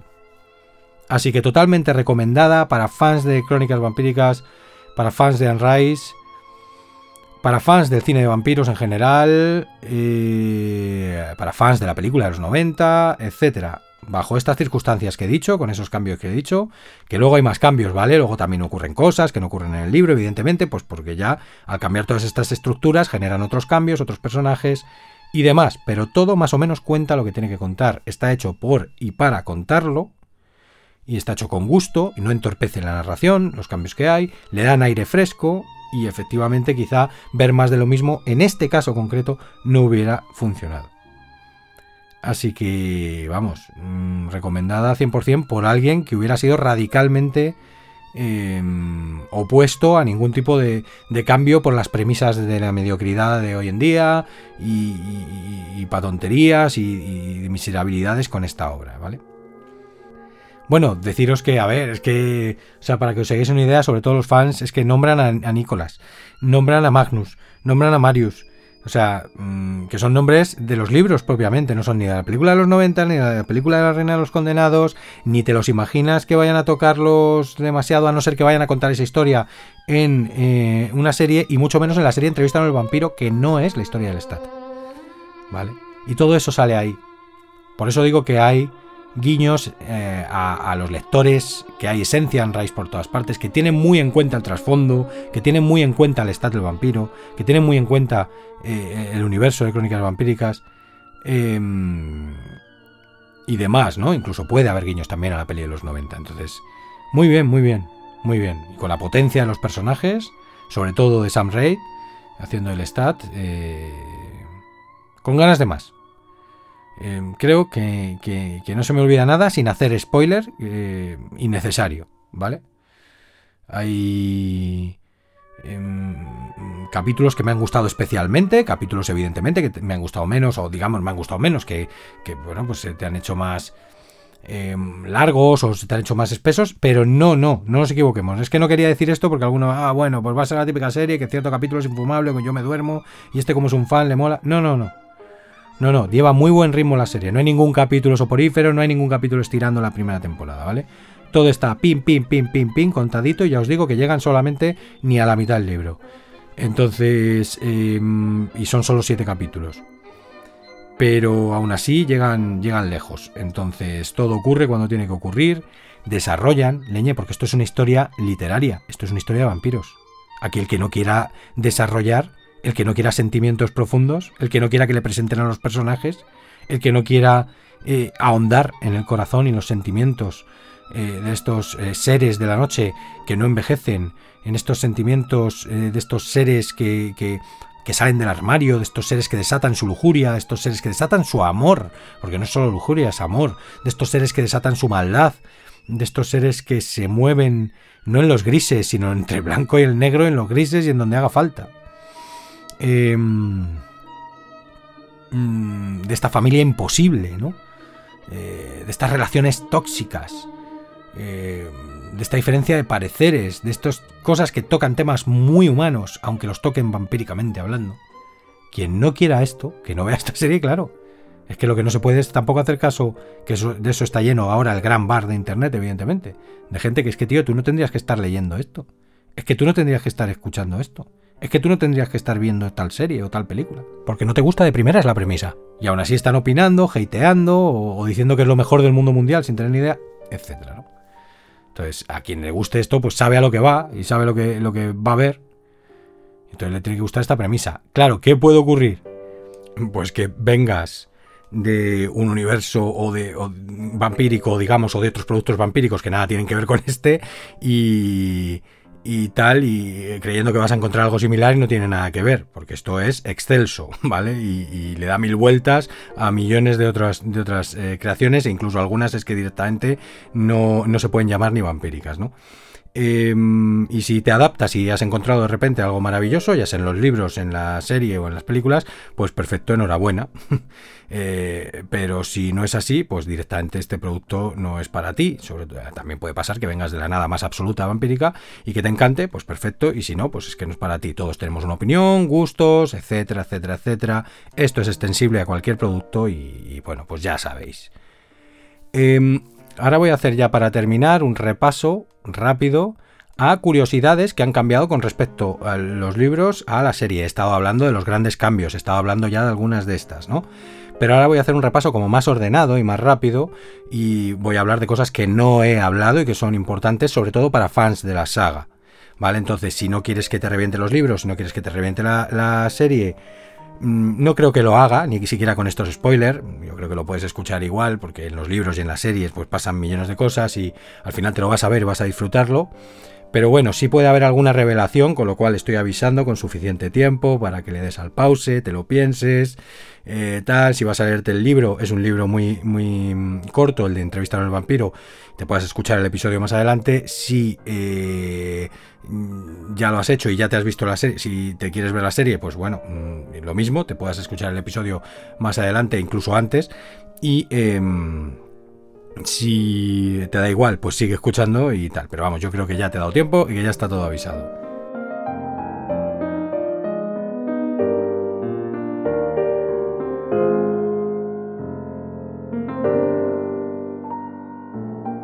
Bueno, el que avisa no es traidor y voy a empezar. Voy a empezar además con una gran revelación que es el tema de Armand, ¿no? Que también sale, por supuesto, y que nos lo tienen velado en cierto personaje. Como veis, voy a intentar no hacer spoiler innecesario por si alguien ha escuchado, a pesar de todo. Eh, y como digo, tratar de no reventar nada, ¿no? Em, bueno, pues veremos cómo desarrollan este personaje y por qué nos lo han presentado como otro personaje que nada tiene que ver con los libros, ¿no? Y con una relación con Louis, que efectivamente la tiene, la tiene en, el propio entrevista del vampiro, y luego en el estado del vampiro eh, se nos cuenta eh, algo más, o en la reina de los condenados. Y, mm, y, aquí se nos presenta con una relación distinta, se nos presenta con una identidad eh, o sea, como otro personaje, etcétera, ¿no? Pero luego resulta ser el vampiro Armand, eh, que esperemos que tenga toda su esencia y yo creo que teniendo en cuenta lo, que tiene en cuenta esta serie el trasfondo, así será. Pero han cambiado esta relación con Luis, eh, los años que lleva con él, etcétera, etcétera, ¿no? Y aparte se me, se me ocurren interrogantes que será interesante ver por dónde los llevan interrogantes incluso para la, siguiente temporada, o sea, para la propia entrevista en el vampiro, no, no si van más allá, que también, sino eh, luego tiene que salir todo el tema del, teatro de los vampiros y, y, a ver cómo van a tratar eso estando Armand como está actualmente en la serie. Otra curiosidad es eh, un vampiro que se encuentra Claudia cuando está, digamos, en su en su éxodo particular en las universidades y, demás, que también es un cambio con respecto a a, los libros, ¿no? Porque, bueno, pues Claudia se supone que es una niña más pequeña que lo que es en la serie. Em, y este vampiro de nombre Bruce, em, Claudia le dice que le pega más eh, Killer, ¿vale? Porque por supuesto me lo he visto todo en versión original, que es como la recomiendo. Y así que no puedo hablar de nada del doblaje en castellano o en español, ¿vale? Mm, ya está. Eh, aprovecho aquí para decirlo. Y, bueno, pues eh, hablan y bromean sobre el, tema de... bueno, dice él, dice, nos, eh, nos, convertiríamos en, porque le cuenta, bueno, que sabe mm, más o menos cuál es la situación de Claudia, y, dice, nos convertiríamos en el Fang Gang, ¿no? En el, grupo del colmillo, ¿no? Eh, y resulta que eso es un grupo que sale en la Reina de los Condenados, efectivamente, y que Akasha eh, los destruye, ¿no? Y que están persiguiendo al Stat por el tema tal. Entonces eso es una curiosidad, eh, digamos un guiño, un guiño que, que, desde luego los fans de los libros, es lo que te digo, es que está plagado, es que está plagado, hay esencia por todas partes, al trasfondo y a, y a. La muerte del Stat eh, ocurre también de una manera distinta a los libros, ¿vale? Muy igual, por eso digo, si es que es lo mismo, te están contando lo mismo, con toda la esencia, con todo el rollo, pero te lo cambian, es en la fiesta, ocurre de otra manera, etcétera, ¿no? O sea, modo de curiosidad para que veáis también un cambio que os va a sorprender para bien. Eh, hay un momento también de, bueno, donde digamos, se pone al Stat, que por otra parte no va en contra del espíritu de entrevista en el vampiro, que es la perspectiva de Luis sobre el Stat, que luego el Stat lo desmiente en el libro. Bueno, pues la propia serie deja al Stat también desmentirlo de una manera, mira, os voy a decir que es súper curioso y, e, interesante. Eh, lo hace a través de Daniel Molloy, que por cierto el nombre del reportero no sale hasta libros más tarde, no sé si es en, en, La Reina de los Condenados o en Prince Lestat, no sé, donde salga. Y, y es él, que como ya os he dicho, está más mayor, tiene Parkinson, bueno, es un, totalmente cambiado, no es una premisa que te puede gustar o no, lo que han hecho como... Eh, de, que tengan otra entrevista y tal. Pero es que eso, precisamente, una de las explicaciones que tiene es como que Luis se quiere desdecir de lo que hizo de la entrevista anterior, ¿no? Y luego, cuando salen los diarios de, Claudia, eh, hay como páginas eh, arrancadas. Entonces, eh, Daniel, el, reportero, también le, digamos, le lleva al límite a Luis, le hace las preguntas em, em, con inquina, ¿no? Y profundiza en cosas como dudando de él, ¿vale? Dudando de él en la anterior entrevista que se hicieron cuando era joven y también en esta. Eh, y el propio Lestat, evidentemente, tiene guiños a que, oye, esto, eh, ¿qué me estás contando, no? Y ya os digo que en el libro del vampiro Lestat lo deja todo bien clarito. Esto ha sido la, imaginación de Luis, aquí tiene razón, pero aquí no, esto él, no lo sabía, eh, en, definitiva todo esto, ¿no? Y eso, pues los que lo sabemos, lo sabemos y tal. Entonces hay un momento en la serie que teniendo en cuenta todo esto, que ya te están diciendo que, que bueno, que dudes un poco, ¿no? De las palabras de Luis Em, no obstante, están contando entrevistas al vampiro, ¿no? Entonces están contando mm, la perspectiva de Luis sobre el Stat, evidentemente, y hay un momento en que, eh, em, digamos, pues le, maltrata físicamente el Stat a Luis. ¿Vale? Y esto no ocurre en los libros, ¿de acuerdo? Nunca llega a abusar físicamente de, Luis.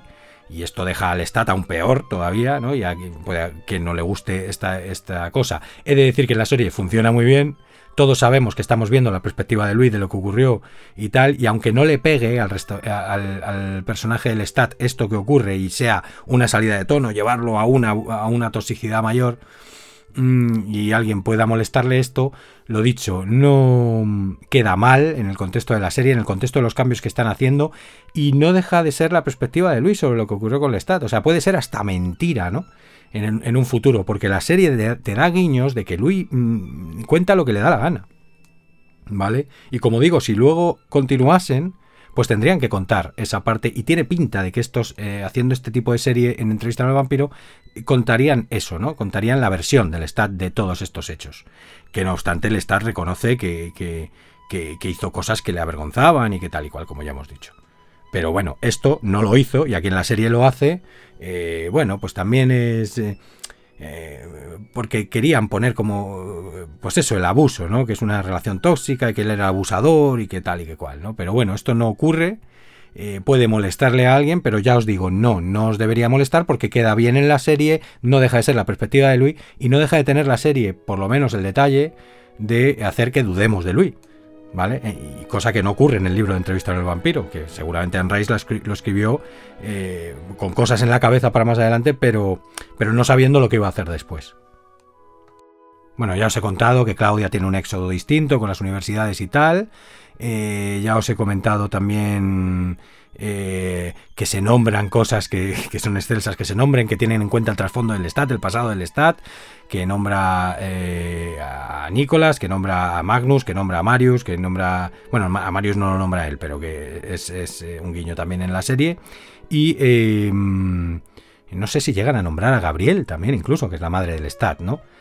El padre del Stat habla de él cuando se enfada y, eh, con Paul, que tengo que decir, efectivamente, sale Paul, que, oye voces de Dios y todo eso, como en los libros, exactamente igual. Por eso decía que con los pequeños cambios de estructura y tal, pero ocurren cosas que no ocurrían en la peli, ¿vale? en la serie y que ocurrían en el libro, están ahí plasmadas en la serie. Y en uno de esos arrebatos y tal, eh, bueno, pues eh, habla de que ha heredado el, humor, el, temperamento de su padre y no sé qué, con el mal genio y no sé cuántos. En el libro recordemos que es Luis el que al, mm, viejo y decrépito padre del Estado pues lo mata de manera eh, piadosa, digamos, en una revuelta de esclavos, etcétera, porque el Estado se lo lleva a la plantación de Luis, etcétera, etcétera. Bueno, pues Aquí mencionan esto del padre y el padre evidentemente no está por ninguna parte. Y eh, tampoco está la esclava Babette, porque todo eso evidentemente ha cambiado.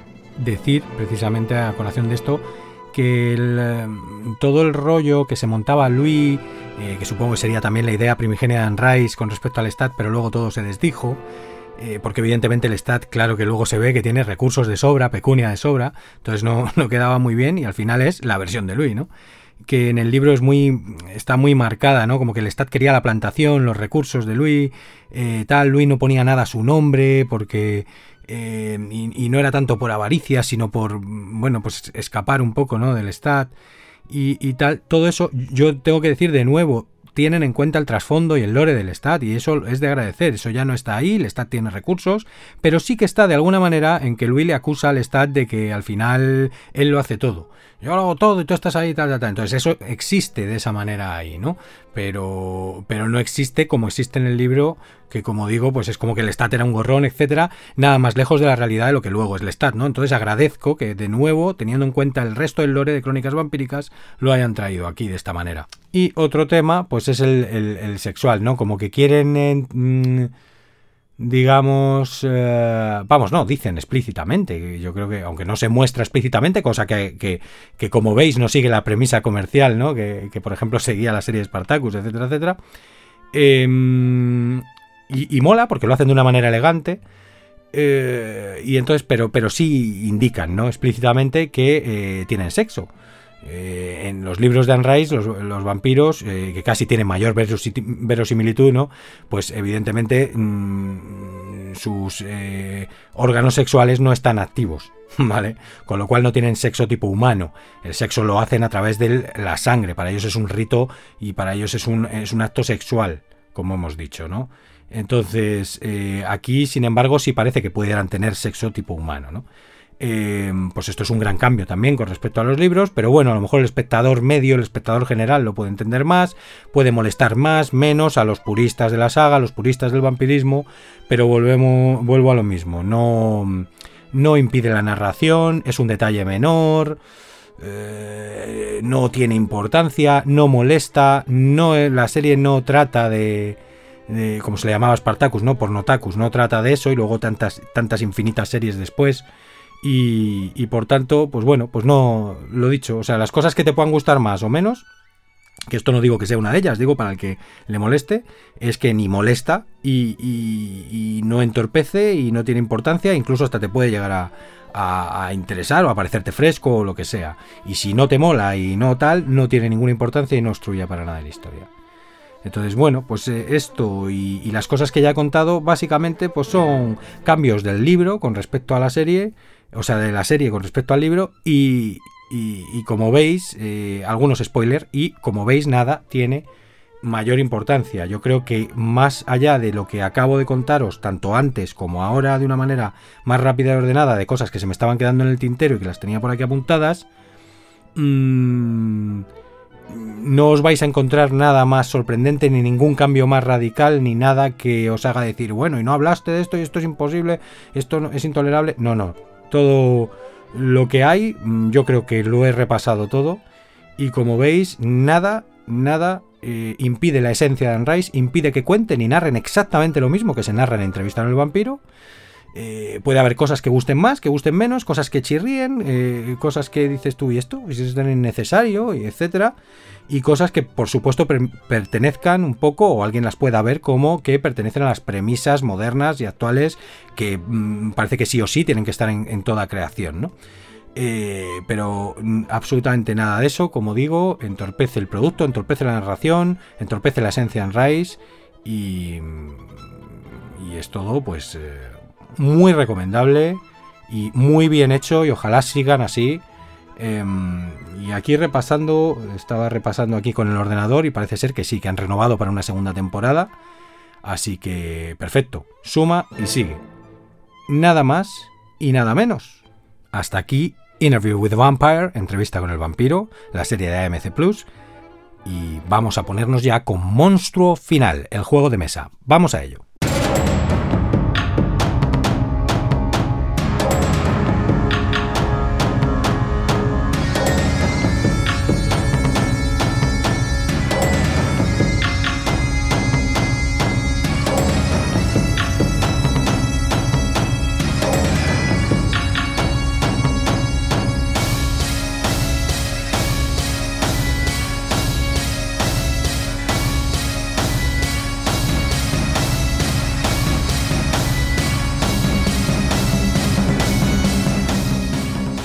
Muchísimas gracias a la guaja, mm, que gracias a ella ha llegado a mis manos el monstruo final, mm, además perfectamente enfundado, y que sé que le ha, costado encontrarlo mogollón, porque no está por ninguna parte, es un juego que tiene ya muchos años, y que siempre lo he querido, pero como he dicho al principio, nunca he podido entrar en la tienda y decir, venga, me lo llevo. Nunca he encontrado, no es que no haya podido, sino que no he encontrado ese mood, ese, ese momento, ese, e, ese, ese mm, ese momento, ¿no? Que, siempre eh, pues iba con esa premisa, lo veía y al final me llevé el Descent.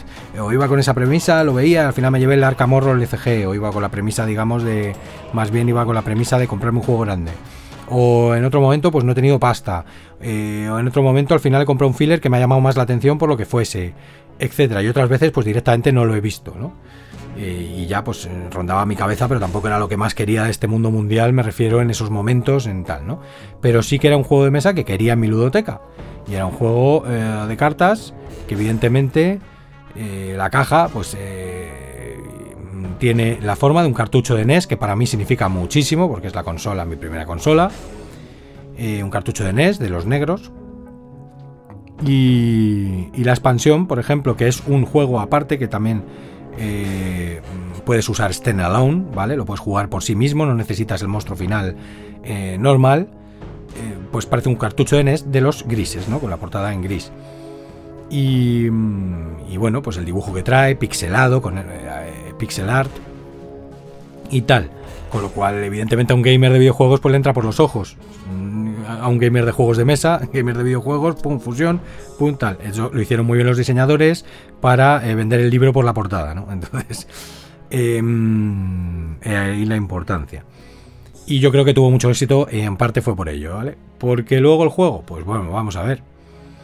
Mm, el juego Monstruo Final es un juego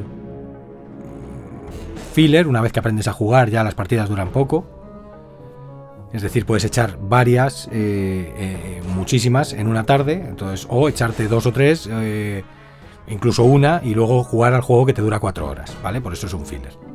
Esto lo digo para quien no está acostumbrado a este vocabulario.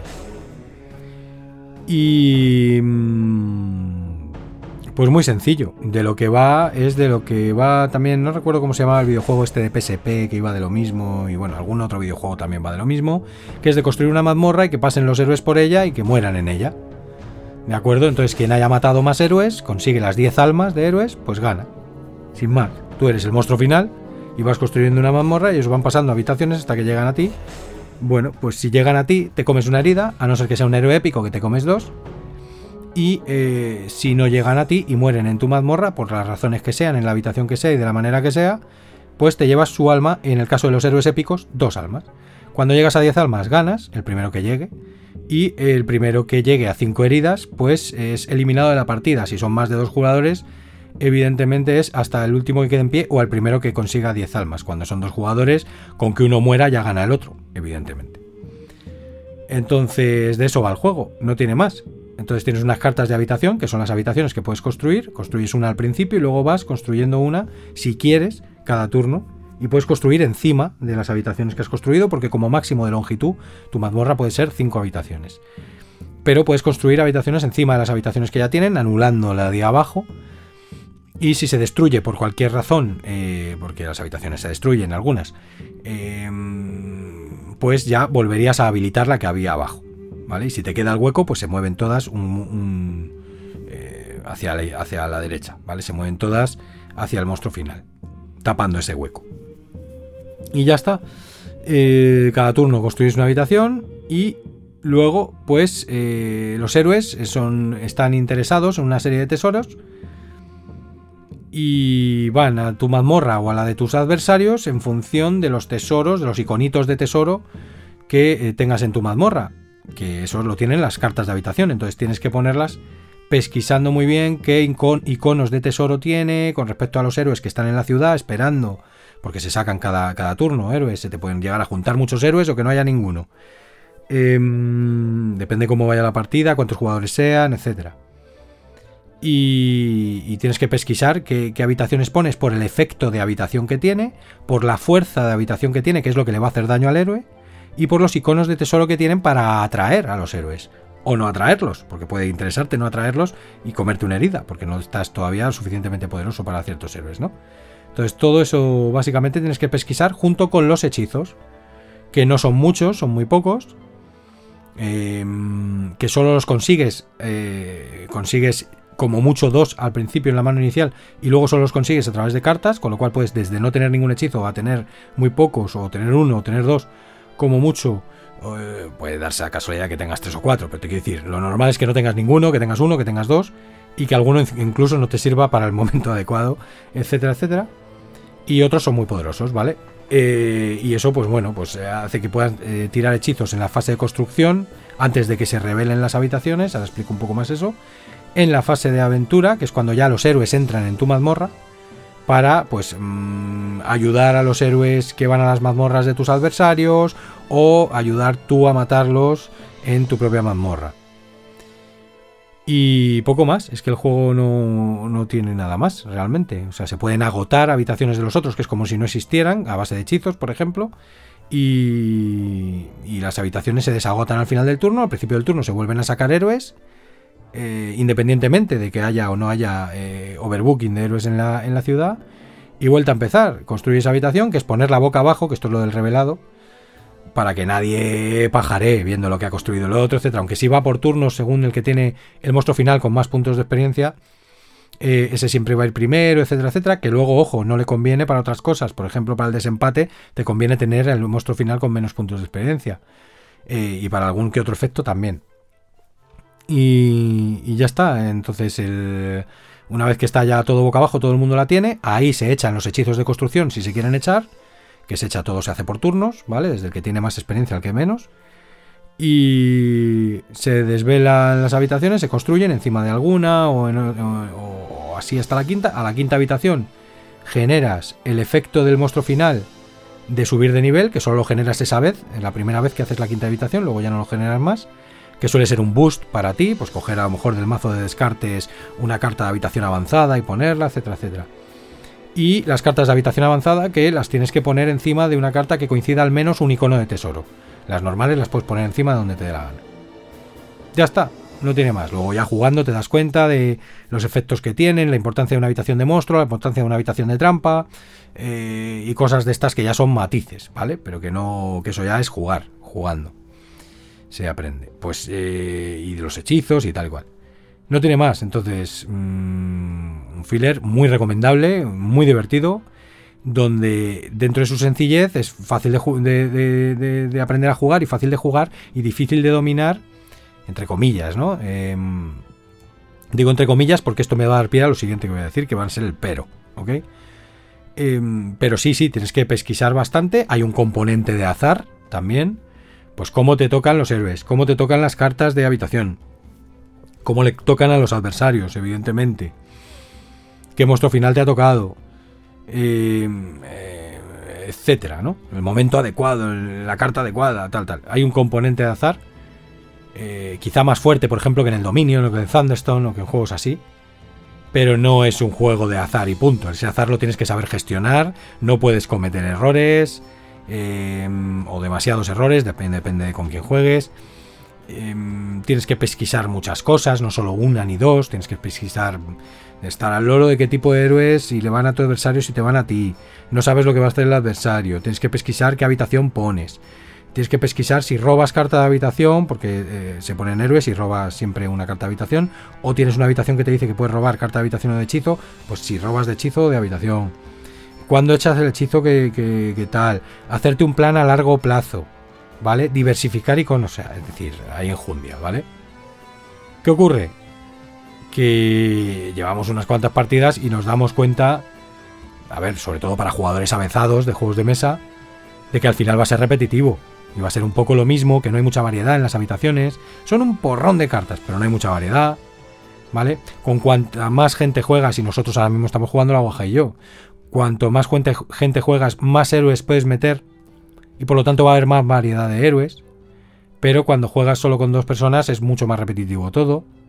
Sin embargo, las cartas de habitación tendría que ser todo lo contrario, salir menos, menos cartas y ver cartas nuevas Em, al jugar solo dos personas. Pero es que son muy iguales las cartas. Entonces, al final, eh, le falta un puntín. Está magníficamente diseñado, tanto estéticamente para atraer frikis como, como el juego en sí. Una idea fresca, original, sobre todo hace años, que ahora hay más catálogo y más mercado, pero tal. Pero eh, también está, está magníficamente diseñado de que le falta este puntín para que nos compren las DLCs. ¿sabes? y tal. Y efectivamente ando detrás ahora de la DLC, de las dos DLCs que tiene, vamos, de las DLCs. DLCs lo digo por el lenguaje videojueguil, ¿vale? Pero no tendría sentido aquí porque no es nada que me tenga que descargar, ¿vale? Expansiones. Entonces las dos expansiones que tiene, no sé si al principio del capítulo he dicho DLCs, pero bueno, mm, perdonadme el lapsus, ¿vale? Eh, entonces, las dos expansiones que están, por supuesto, descatalogadas también, entonces no es fácil y las quiero a buen precio. Entonces, no, no tengo prisa, no tengo urgencia no tengo por qué comprarlas a precio de oro, ¿no? Entonces, pero para poder sacarle la enjundia a este juego, que no es ni mucho menos necesario eh, con el resto del juego que tenemos, ¿no? Y tal, pero bueno, me gustaría tenerlo completo para, para saber que es un juego que voy a poder jugar siempre, que me dure más, que tenga más enjundia, porque una de las expansiones, pues es como os he dicho, eh, igual que el monstruo final, no sé si es el ascenso de los monstruos o algo así se llama, el ascenso de los monstruos finales o algo así, y eh, tiene forma de un cartucho de NES, pero en vez de negro, pues gris. Y eh, añade, pues nada, es que es otro juego igual, o sea, es como si fuera el monstruo final 2, ¿vale? Lo puedes jugar solo, no es una expansión, es un juego que puedes jugar solo, solo tener ese, con los cambios que trae con respecto al monstruo final y tal. Y también lo puedes jugar como expansión, que ahí ya pues es un puntazo, porque ya tienes el monstruo final, lo mezclas con este otro. Y, bueno, pues trae más héroes, más cartas de habitación, más cartas de trampa, eh, más hechizos y tal y cual, y no sé si traerá algún cambio más, ¿vale? Sí que vi que había, bueno, lo vio la guaja, que había héroes que le atraían dos tipos de tesoro y tal, aunque tampoco me he fijado en los héroes de 3 y 4 jugadores, eh, puede ser que, que, a partir de ahí sea como, como son así, ¿eh? Ojo. Entonces, el caso es que algo de cambio traerá y el caso es que se puede jugar solo y se puede jugar como expansión, con lo cual te expande el juego con muchas más cartas y más héroes y más de todo. Y quizá la más interesante, a pesar de que el otro sea un juego en sí mismo, sea la chiquitilla, en la expansión pequeña que tiene, que son armas eh, eh, herramientas heroicas, creo que se llama, y efectivamente es que trae objetos, con lo cual está añadiendo una nueva mecánica a los objetos. Luego trae unas pocas cartas de habitación, muy pocas, pero que supongo que son las habitaciones que usan la premisa de objetos. Y no sé si igual trae alguna carta más de algún otro tipo que, use la premisa de objetos. Pero lo importante es que cambia esa, mecánica, ¿no? Entonces esa casi es más interesante para, añadir enjundia al juego y cambiar el juego. Pero bueno, teniendo en cuenta el juego como es, tampoco está de más eh, el ascenso de los monstruos finales porque es un juego en sí mismo y le va a añadir muchísimo contenido. Entonces ando detrás de ello, también descatalogado y tal, eh, pero creo que es lo que va a completar Monstruo Final y que si quieres tener ese juego que te dure tiempo, que puedas echar muchas, muchas partidas, como haces con un Dominion o como haces con un Thunderstone, tengas más o menos expansiones, Eh, a ver, todos los juegos al final, si los juegas mucho, requieren de expansiones y esto le puede pasar a muchos juegos, pero te quiero decir que a este le pasa a las no muchas partidas, ¿vale? Eh, a no ser que puedas cambiar mucho de jugadores y de repente que la Guaja y yo podamos eh, eh, estar jugando ese juego al domingo siguiente con cuatro jugadores y al domingo siguiente otra vez los solos y al domingo siguiente con otros cinco jugadores distintos y aún así va a tener una vida útil, ¿vale? Pero vamos, recomendadísimo, está muy charachero, la premisa mola, ya os digo que es igual que un juego de PSP que molaba mogollón y... Y el jueguillo te hace pensar que al fin y al cabo es lo que importa aquí, ¿no? Que es un filler que te hace echar muchas partidas. Eh, dos, tres partidas, está bien, para el tiempo que tenemos la baja y yo, que nos podemos echar una de milagro. Y, y que tienes que pensar lo suficiente sin llegar a ser un juego de estos de come cocos o que te dure demasiado. Monstruo final. Recomendado y poco más tengo que contar. Creía que si me iba a ir más largo, pues no. Aquí acabamos esta sección y nos vamos a la siguiente, que es hablar un poco de los videojuegos que estamos jugando en este momento. Y, y vamos a ello, pues ya mismo.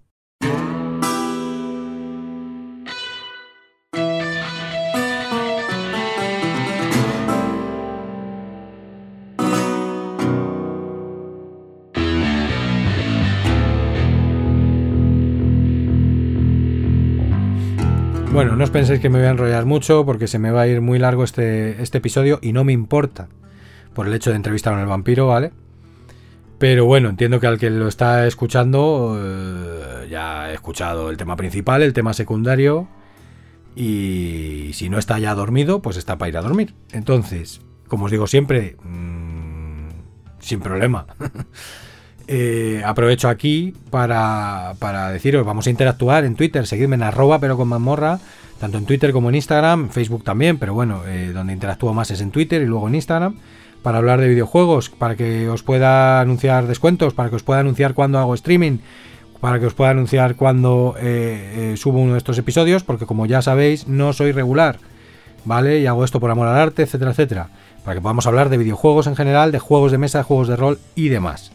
Me podéis comentar también cosas que me queréis comentar, desde la crítica constructiva, será bienvenido todo. Y arroba pero en todos los lugares, también en YouTube y en Twitch, arroba pero con.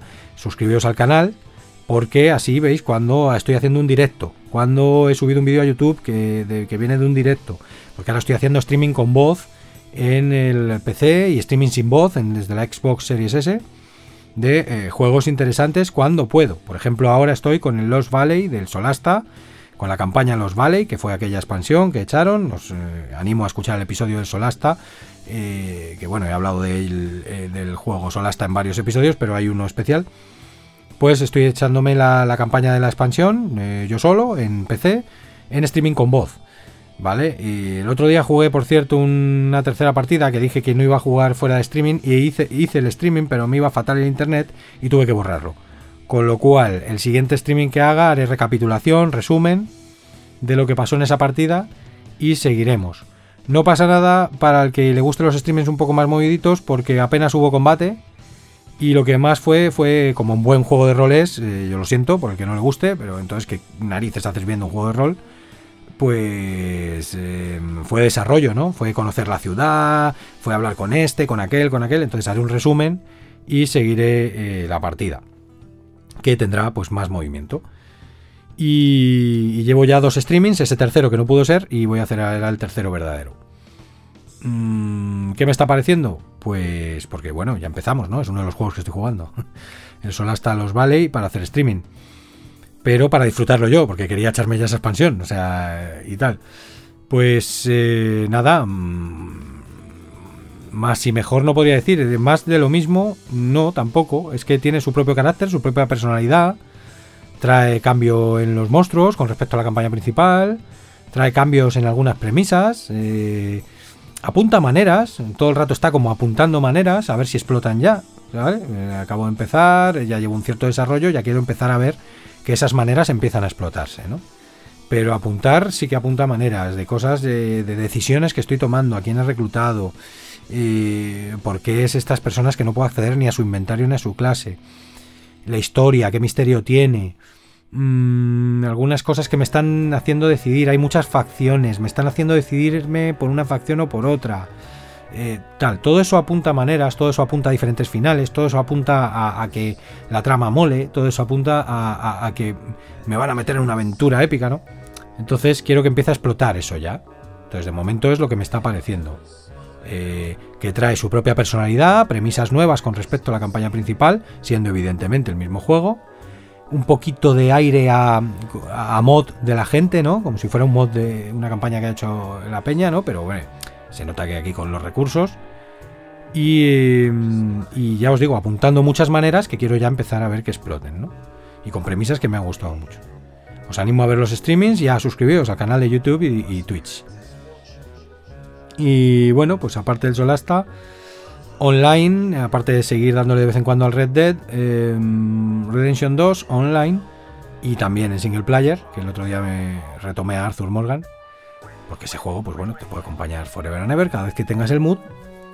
Pues estamos ahora dándole al Dying Light, ¿vale? Sí, de vez en cuando tratamos de, no dejar en la estacada el Generation 0, que sabíamos que tenía vida útil, pero es que el Dying Light es muchísimo más juego. Es que, claro, hablamos de un 7, hablamos de un juego que pudo tener en su momento un 8,5, 9, 8, de ahí no baja, ¿vale? Y que, que retoma el testigo de Dead Island, solo que añadiendo el parkour, eh, juego de zombies, eh, que además tiene cosas originales, como que cada 2x3 puedas hacer competiciones amistosas con, los colegas con los que juegas online. Eh, y aparte, pues mogollón de modos de juego, mogollón de, cosas que jugar, ¿no? O sea, sobre todo si, te, si tienes la Definitive Edition o una Ultimate Edition, es decir, con todas las mm, expansiones. Porque aunque algunas son que te añaden diseños, vehículos, armas, no sé qué, que está muy bien, eh, también eh, pero sobre todo me refiero a las que te añaden pues el modo Hellray, que es un modo de mazmorra, justamente. Es un modo contra esqueletos, eh, zombies, zombies extraños, zombies magos. Es la leche, ¿vale? Se te puede hacer repetitivo si juegas mucho, sí, claro, como todo, pero es la leche, es un aire fresco porque tú estás jugando otro juego más completo que es el Dying Light, ¿no? Y de repente te traen ahí un juego, el metajuego, ¿no? Como en tantas otras veces ha pasado. Pues aquí lo tienen. También tienen el modo desafíos, que sería el, el Bozak, creo que se llama. Que es que hagas desafíos, ¿no? Entonces, para la, gente que, está jugando mucho a Dying Light y, que le apetece poner en, marcha sus habilidades, eh, ir corriendo a desactivar bombas mientras matas zombies y haces lo otro y lo más allá, pues es otro modo de juego, ¿no? Que tiene otra, otra de las eh, DLCs. Eh, otro modo de juego que tiene es la prisión, que, bueno, pues la primera vez es súper desconcertante y por lo tanto también muy especial porque no encuentras para dónde es y tienes que recorrer una prisión y llegar al final, a la armería. Y no es fácil, ¿vale? La primera vez que vas, luego ya te lo irás aprendiendo y tal y cual, pero cada vez consigues más recompensa, con lo cual también es rejugable. Y, y, luego pues tiene misiones repetibles, que son zonas de cuarentena, que las tienes también dentro del juego normal, o sea, te quiero decir, puedes ir directo a ellas eh, algunas que son de DLC, algunas zonas de cuarentena nuevas y las zonas de cuarentena propiamente del juego. Que son pues una zona donde pues es mata a todos los zombies y coge el luteo de calidad que hay y gana un porrón de puntos. O eh, hace eso mismo, pero antes de eso hace X objetivo, ¿no? Pues coge tantos suministros o haz no sé qué, tira unos contenedores y tapa las alcantarillas, etcétera, y luego ya mata a todos los zombies, etcétera, y lutea y son repetibles, eh, sirven para farmear y, para pasarte un buen rato, ¿no? Mientras farmeas. Eh, luego también dentro de lo que es el juego, pues aparte de las misiones de la historia, evidentemente, y de las misiones secundarias, que muchas de ellas son de recadero, por supuesto, pero algunas de ellas molan. Tienes lo de los aviones que sueltan, eh, bueno, pues cajas de suministro que también se cobran muy bien y que tienes que llegar antes de que lleguen eh, unos mendas, ¿no? Antes de que te lo quiten, digamos. Entonces te hacen correr con parkour allí y luego tener un combate allí, cogerlo, tal, no sé qué, y, cobrarlo, ¿no? Em, hay muchos tipos de zombie. Em, te mueves muy rápido gracias al parkour, lo que le da un aire fresco comparado con Dead Island y con otros juegos de zombies.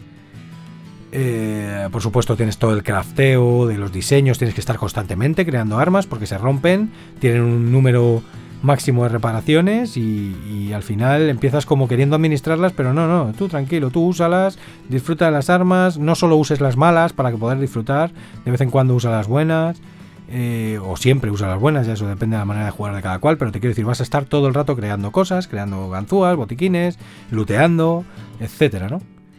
Em, tiene diferentes zonas del mapa, no solo es Harran, también luego es la zona la ciudad vieja, etcétera. O sea, es muy, muy, muy buen juego de zombies que retoma el testigo, lo dicho, no de Left 4 Dead, no de State of Decay, no de otros juegos de zombies, sino de el, estilo el, del Dead Island. ¿Vale? Que por cierto, este año debería salir la segunda parte y la andamos esperando.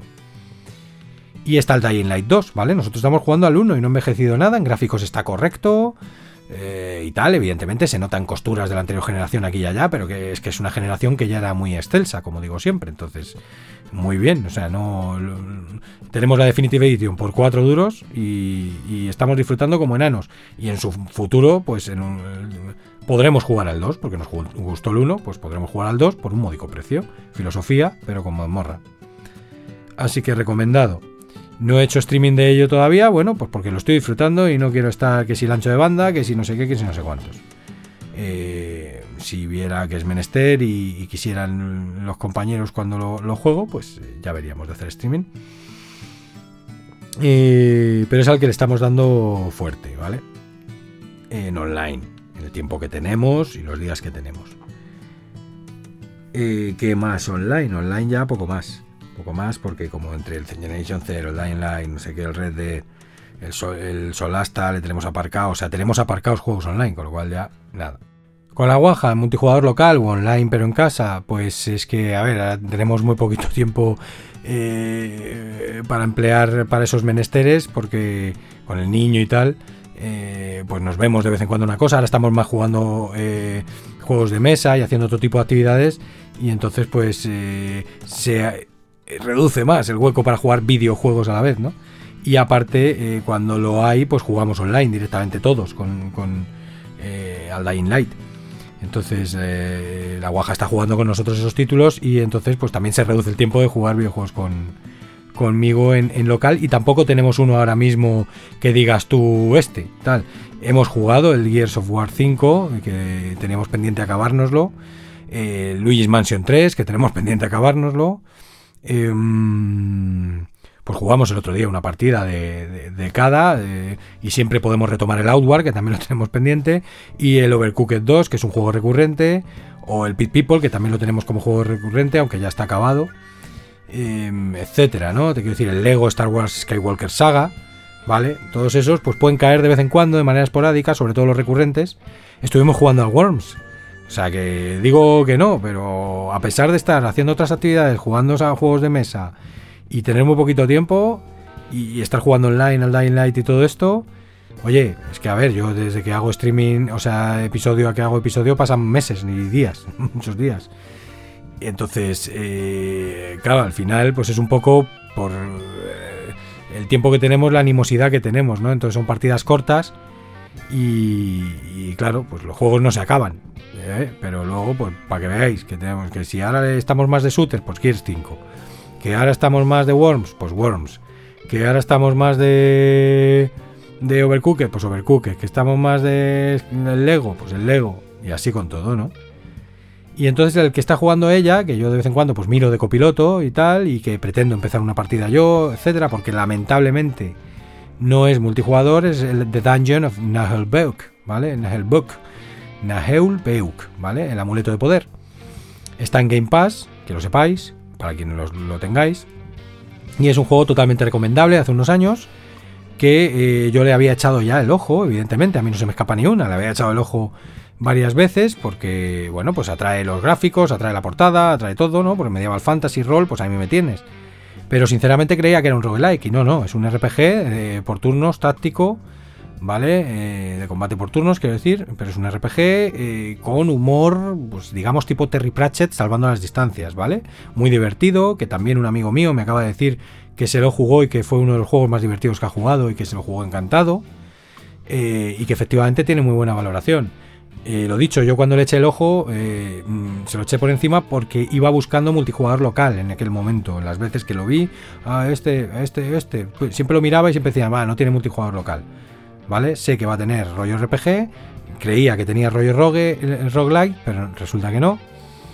Em, y ya está, con lo cual no, no, no pesquiso más, ¿no? Entonces estaba posponiendo el momento eh, que podía ser nunca o podía llegar el momento cuando, cuando eh, a la guaja le llamó la atención y dijo, pues este, pues este. Y entonces pues lo empezó a jugar ella. Y efectivamente nos encontramos con un RPG eh, por turnos, táctico, táctico tipo XCOM, salvando las distancias, ¿vale? Porque tiene sus propias particularidades y mierdas, etcétera, ¿no? Es un juego que, bueno, pues aunque alguna vez son un poco pesados, eh, pues efectivamente tiene diálogos ingeniosos, un juego para adultos, te ríes. Y, y apunta maneras, es que acabamos de empezarlo, entonces a lo mejor el juego nos, nos depara eh, que nos explote la cabeza o nos depara muy muy muy buenas sensaciones, de momento son buenas sensaciones, apuntan maneras y lo que es las mecánicas del juego y la premisa del juego de momento apunta maneras eh, y lo que es las mecánicas de, del juego y la premisa del juego pues nos está encantando.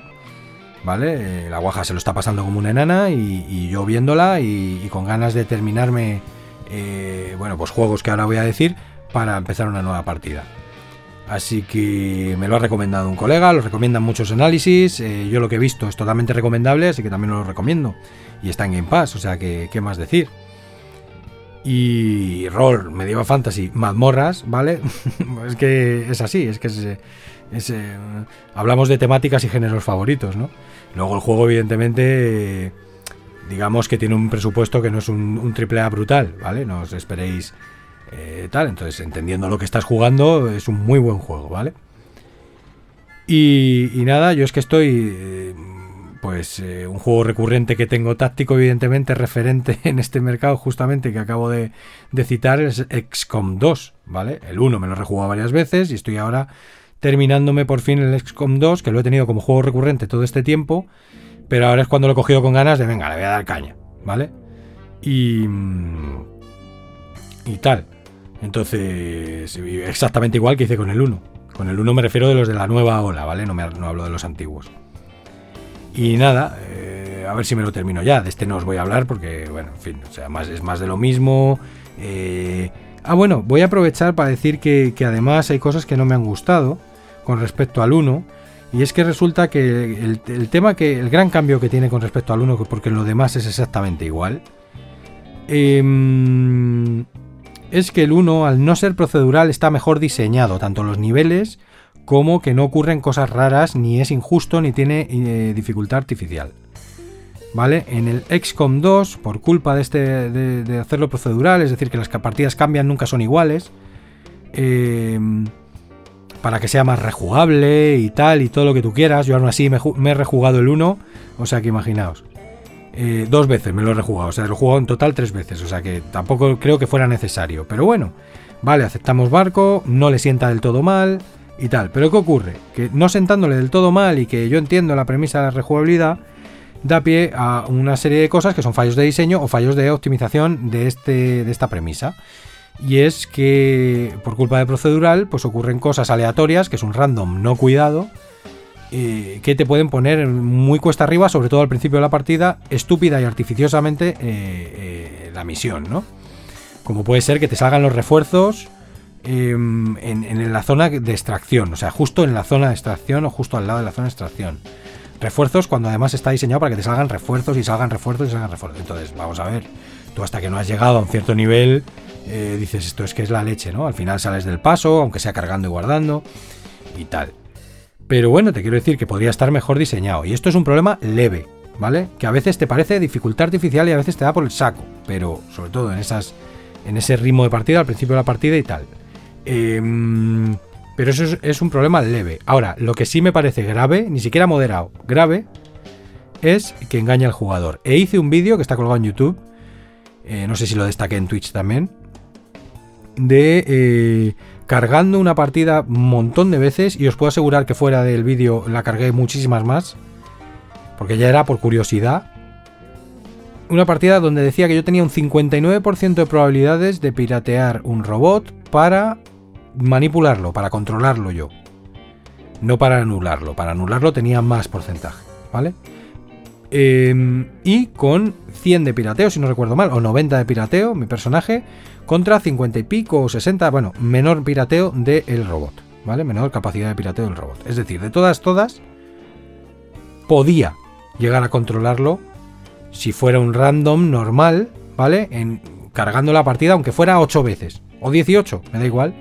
Deberían ser muchas menos teniendo un 59% de probabilidades, porque tienes más habilidad de pirateo que el robot y encima un 59% de probabilidades quiere decir que básicamente te vale el 1, el 2, el 3 y en casi todas las ocasiones el 4, que solamente sacando 5 y 6 y alguna vez el 4 no te vale. ¿Me explico? Por poneros un ejemplo. Bueno, pues cargué 50.000 millones de veces y nunca podía controlar al robot. ¿Vale? Entonces tendría que haber cargado 4, 5, 6 veces como mucho. Según los porcentajes que me está diciendo el juego. Entonces, si hay más parámetros por debajo, como no, no, no le vamos a dejar controlarlo porque solo queda él, porque es que se dio la casualidad de esa situación, es decir, fue una misión especialmente difícil por artificiosidades y por cosas no artificiosas, em, en, la que yo ya extraje voluntariamente al resto de los XCOM y dejé nada más que al hacker, ¿no? Y, con el hacker, para no perder la misión, aunque ya había completado el, objetivo principal, tenía que cargarme a un pesado de la espada, un soldado de élite con espada, y a un robot. Entonces, mi único plan viable no pasaba por jugar al gato y al ratón, cargarme el robot rápido y luego cargarme al otro, porque el otro viene y te revienta. Era controlar al robot.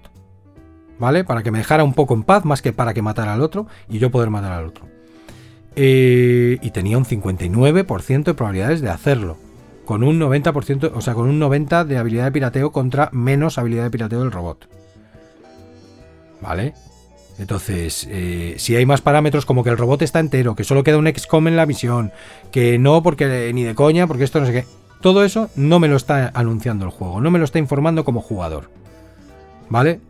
Y por lo tanto, tú me estás informando solo de unos porcentajes que están a mi favor y cargo 18.000 veces y ninguna lo hago, o el random es muy malo y me están saliendo 18.000 veces un 5 y un 6, cosa que dudo, porque luego alguna vez en otro tipo y en otro orden de cosas me han salido cosas con un 40% de porcentaje, tiros con un 30% de porcentaje, muy pocas veces, porque aquí fallas más que una escopeta de feria. Pero bueno, ha salido. Y aquí, que lo tengo a mi favor, no sale. Entonces, por eso puse que engaña al jugador XCOM 2. Y eso está fatal, me parece un error grave y no me ha pasado jamás en el primero. Como tampoco en el primero me ha pasado jamás tener una sensación de dificultad artificial. Entonces entiendo que por no ser procedural estaba mejor diseñado. Entonces eso lo tengo que decir del XCOM 2 millones de años después de su lanzamiento, ¿vale? Pero que lo sepáis. Ahora que podéis conseguirlo por dos duros, es cuando podéis jugarlo, los que no lo tengáis. Eh, yo le tengo de juego recurrente, ¿vale? Me los rejuego cada 2x3. Eh, lo que pasa que el 1 le tengo ya quemado. Y entonces el 2, eh, aunque me está dando estas sensaciones, porque lo tengo de juego recurrente, pero lo he dejado de lado mucho tiempo, porque chicos, es que, y chicas, es que hay muchísimo que jugar, que ya está bien. Em, y entonces deseando terminarlo para ponerme con la de Dungeon of, of uh, que, que el nombre no lo eligieron bien, ya te lo digo, eh, como para recordarlo, ¿no? Lee sus narices, pero, ¿sabes? Tal. Y, nada, tengo que terminar el Deus Ex, que es lo que dije que iba a jugar y al final lo he terminado dejando de lado porque estoy ya al final de la historia. Entonces al final te entra ese gusanillo de no quiero que se acabe o no lo quiero acabar porque ahora me he puesto con otra cosa, no sé qué, no sé cuántos o todo tipo de situaciones, ¿vale? Porque no solamente mm, situaciones jueguiles, sino externas, por las que al final, oye, se te, mm, se te traspapela, ¿no? Pero no, no, o sea, estoy al final de la historia, a ver si me entendéis, que estaba muy hypeado y muy enganchado y me lo voy a terminar. Y nada que decir del Deus Ex eh, Mankind Divided, mm, que será peor que el Human Revolution y lo que queráis, pero que técnicamente para jugarlo hoy en día sigue siendo un portento, que como juego Cyberpunk es la leche, que cuando le coges el rollo de que lo que tienes que hacer es mezclar un poco la acción con el sigilo y sobre todo tirando al hackeo, al sigilo y a usar bien tus, tus em, aumentos y todo esto, pues lo disfrutas mucho, que la historia es muy disfrutable, aunque no te rompa la cabeza. Y, y nada más. No sé si. Bueno, he probado el Hi-Fi Rush, que es, eh, bueno, pues la comidilla de Twitter, ¿no? La alegría de la huerta de los Xboxers. Eh, y, y, bueno, ¿vale? Entonces yo no digo que estén sobrevalorando el juego, ¿vale? Efectivamente, a mí también me parece un juego que emana aire fresco, que ha salido muy bien, que tiene que haber juegos así en el catálogo, ya lo puse en Twitter, lo aplaudí. Eh, y como digo, en el catálogo tiene que haber de todo, porque hay todo tipo de gamers. Entonces, quienes se creen que el mejor juego del mundo es uno de Miyazaki están muy, pero que muy equivocados. Quienes se creen que son los más difíciles, más todavía. Quienes se creen que hay un juego definitivo, que están muy equivocados. Hay juegos eh, quienes, se, creen que solo hay que que el futuro pasa por el online, que todo tiene que ser juegos online, también está equivocado. Hay juegos para todo tipo de jugadores, single player, multiplayer, de todo tipo de géneros, temáticas, y hay jugadores para todo tipo de eh, títulos. De títulos desde infumables a no a, mainstream, ¿vale? Entonces, eh, este juego pues retrae, digamos, una fórmula más propia de lo que se llevaba en Play 2, en la época de la PlayStation 2 em, y tal, pero que son juegos pues sempiternos y que tiene que seguir habiendo. Además, con una animación muy guapa, doblado totalmente al español, em, rítmico y musical, con una banda sonora donde incluso hay eh, temazos ¿no? de, juegos, incluso trae un modo streamer para quien vaya a streamear, pues se le sustituye por otro tipo de canciones.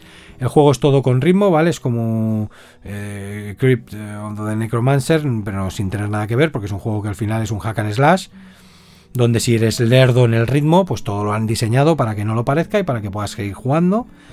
Eh, y si tienes ritmo, pues simplemente vas a adquirir de una manera más rápida y mejor, pues más puntuación.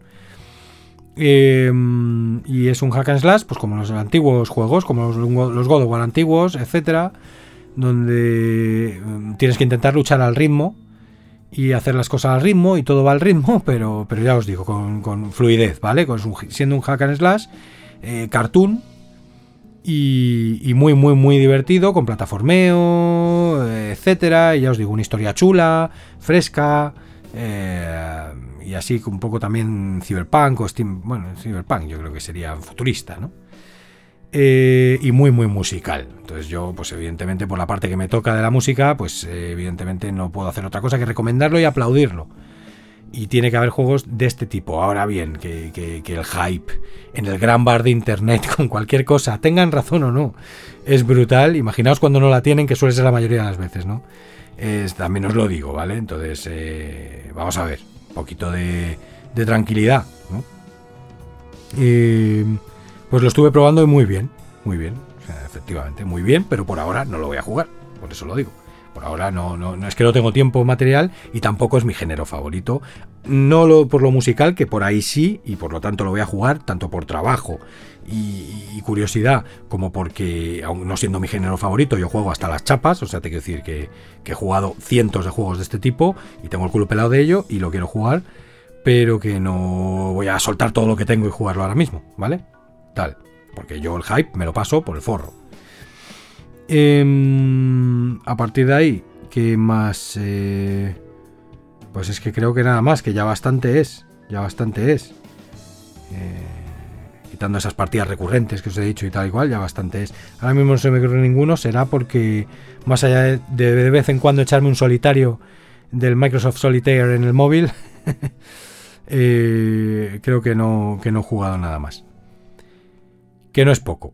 Así que nada, todo eso os cuento, pues por si os eh, causa curiosidad alguno de esos juegos, sabéis que eh, muchos de ellos están en Game Pass, otros eh, pues tenéis que pasar por caja, pero valen dos duros porque son del año de la polka, o porque ahora mismo están en oferta, y, los que no, pues por ejemplo, mira, el Hi-Fi, Rush este mm, está a 30 euros en Steam y lo está petando, o sea que, que para el que le interese tampoco es un desembolso, un desembolso brutal. Pues nada más, eh, ni nada menos. Ahora creo que hay descuentos de Rockstar en Steam. Siempre hay descuentos en todas las plataformas. Vale, la Switch la tengo quitando el Luigi's Mansion 3 y, y, tal, la tengo un poco aparcada. Que ahí también tengo títulos que terminarme. Y esperando el Zelda 2 como un cerdo. Y, y nada más, esperando también... Eh, pues el Dead Island 2, el Baldur's Gate 3 y todo esto, pero todo eso será a lo largo del año. Monster Hunter Rise, pues no, ya tuve la experiencia con el Monster Hunter World. Yo no soy tan fan acérrimo de todo eso. Mm, eh, me parece que, no lo fui en su momento, entonces ahora tengo que retomar, tengo demasiadas cosas que jugar, ya me pasó con el World, entonces no me voy a bajar el Rise, lo digo porque está en Game Pass también, por la Patty, vamos, por la Patty, pagando la suscripción. Y nada más, nada más que, esperar porque hay demasiados juegos, este año se viene eh, cargado, cargado de juegos, acaba de salir el Death Space Remake, eh, yo acabo de rejugarme el Dead Space 2, eh, me he rejugado el Dead Space 1 mil veces. No tengo ahora mismo el maquinón quitando la series S y quitando que mi ordenador se defienda. Entonces no voy a, a ver ray tracing ni voy a ver nada raro. me causa curiosidad, pero en el futuro, en un futuro, cuando pueda adquirirlo por dos duros y remozar la experiencia de Dead Space. Yo entiendo a todos los demás, yo ya he expresado mi opinión sobre los remakes. Prefiero juegos nuevos. Puedo adquirir un remake, sobre todo un juego que no me haya jugado. Eh, puedo entenderlo, es totalmente legítimo y respetable a quien le encanten, sobre todo si es un juego de sus favoritos. Eh, y si caga euros, y si no los caga, y si prefiere gastárselos en eso, y si tal. O sea, todo maravilloso. Pero yo prefiero juegos nuevos, juegos que no haya jugado y puedo comprarme un remake eh, siempre a precio reducido porque estás rehaciendo algo y por muy bueno que sea pues ya lo adquiriré con mejor precio si me interesa si es uno de mis juegos favoritos o si no lo he jugado para remozar la experiencia. Pero no mm, tengo ningún tipo de eh, ganas de meterme en la moda esta de los remakes y los remasters y todo esto. Vale lo agradezco cuando lo dicho cuando el juego es favorito o cuando quiero remozar esa experiencia o directamente no he tenido esa experiencia porque ha sido uno de los juegos que se me ha quedado en el tintero y mira, lo voy a poder jugar moderno, tal. Eh, a lo mejor me pica la curiosidad de jugar el antiguo porque tenga cambios o no, pero bueno, eso ya depende de cada uno.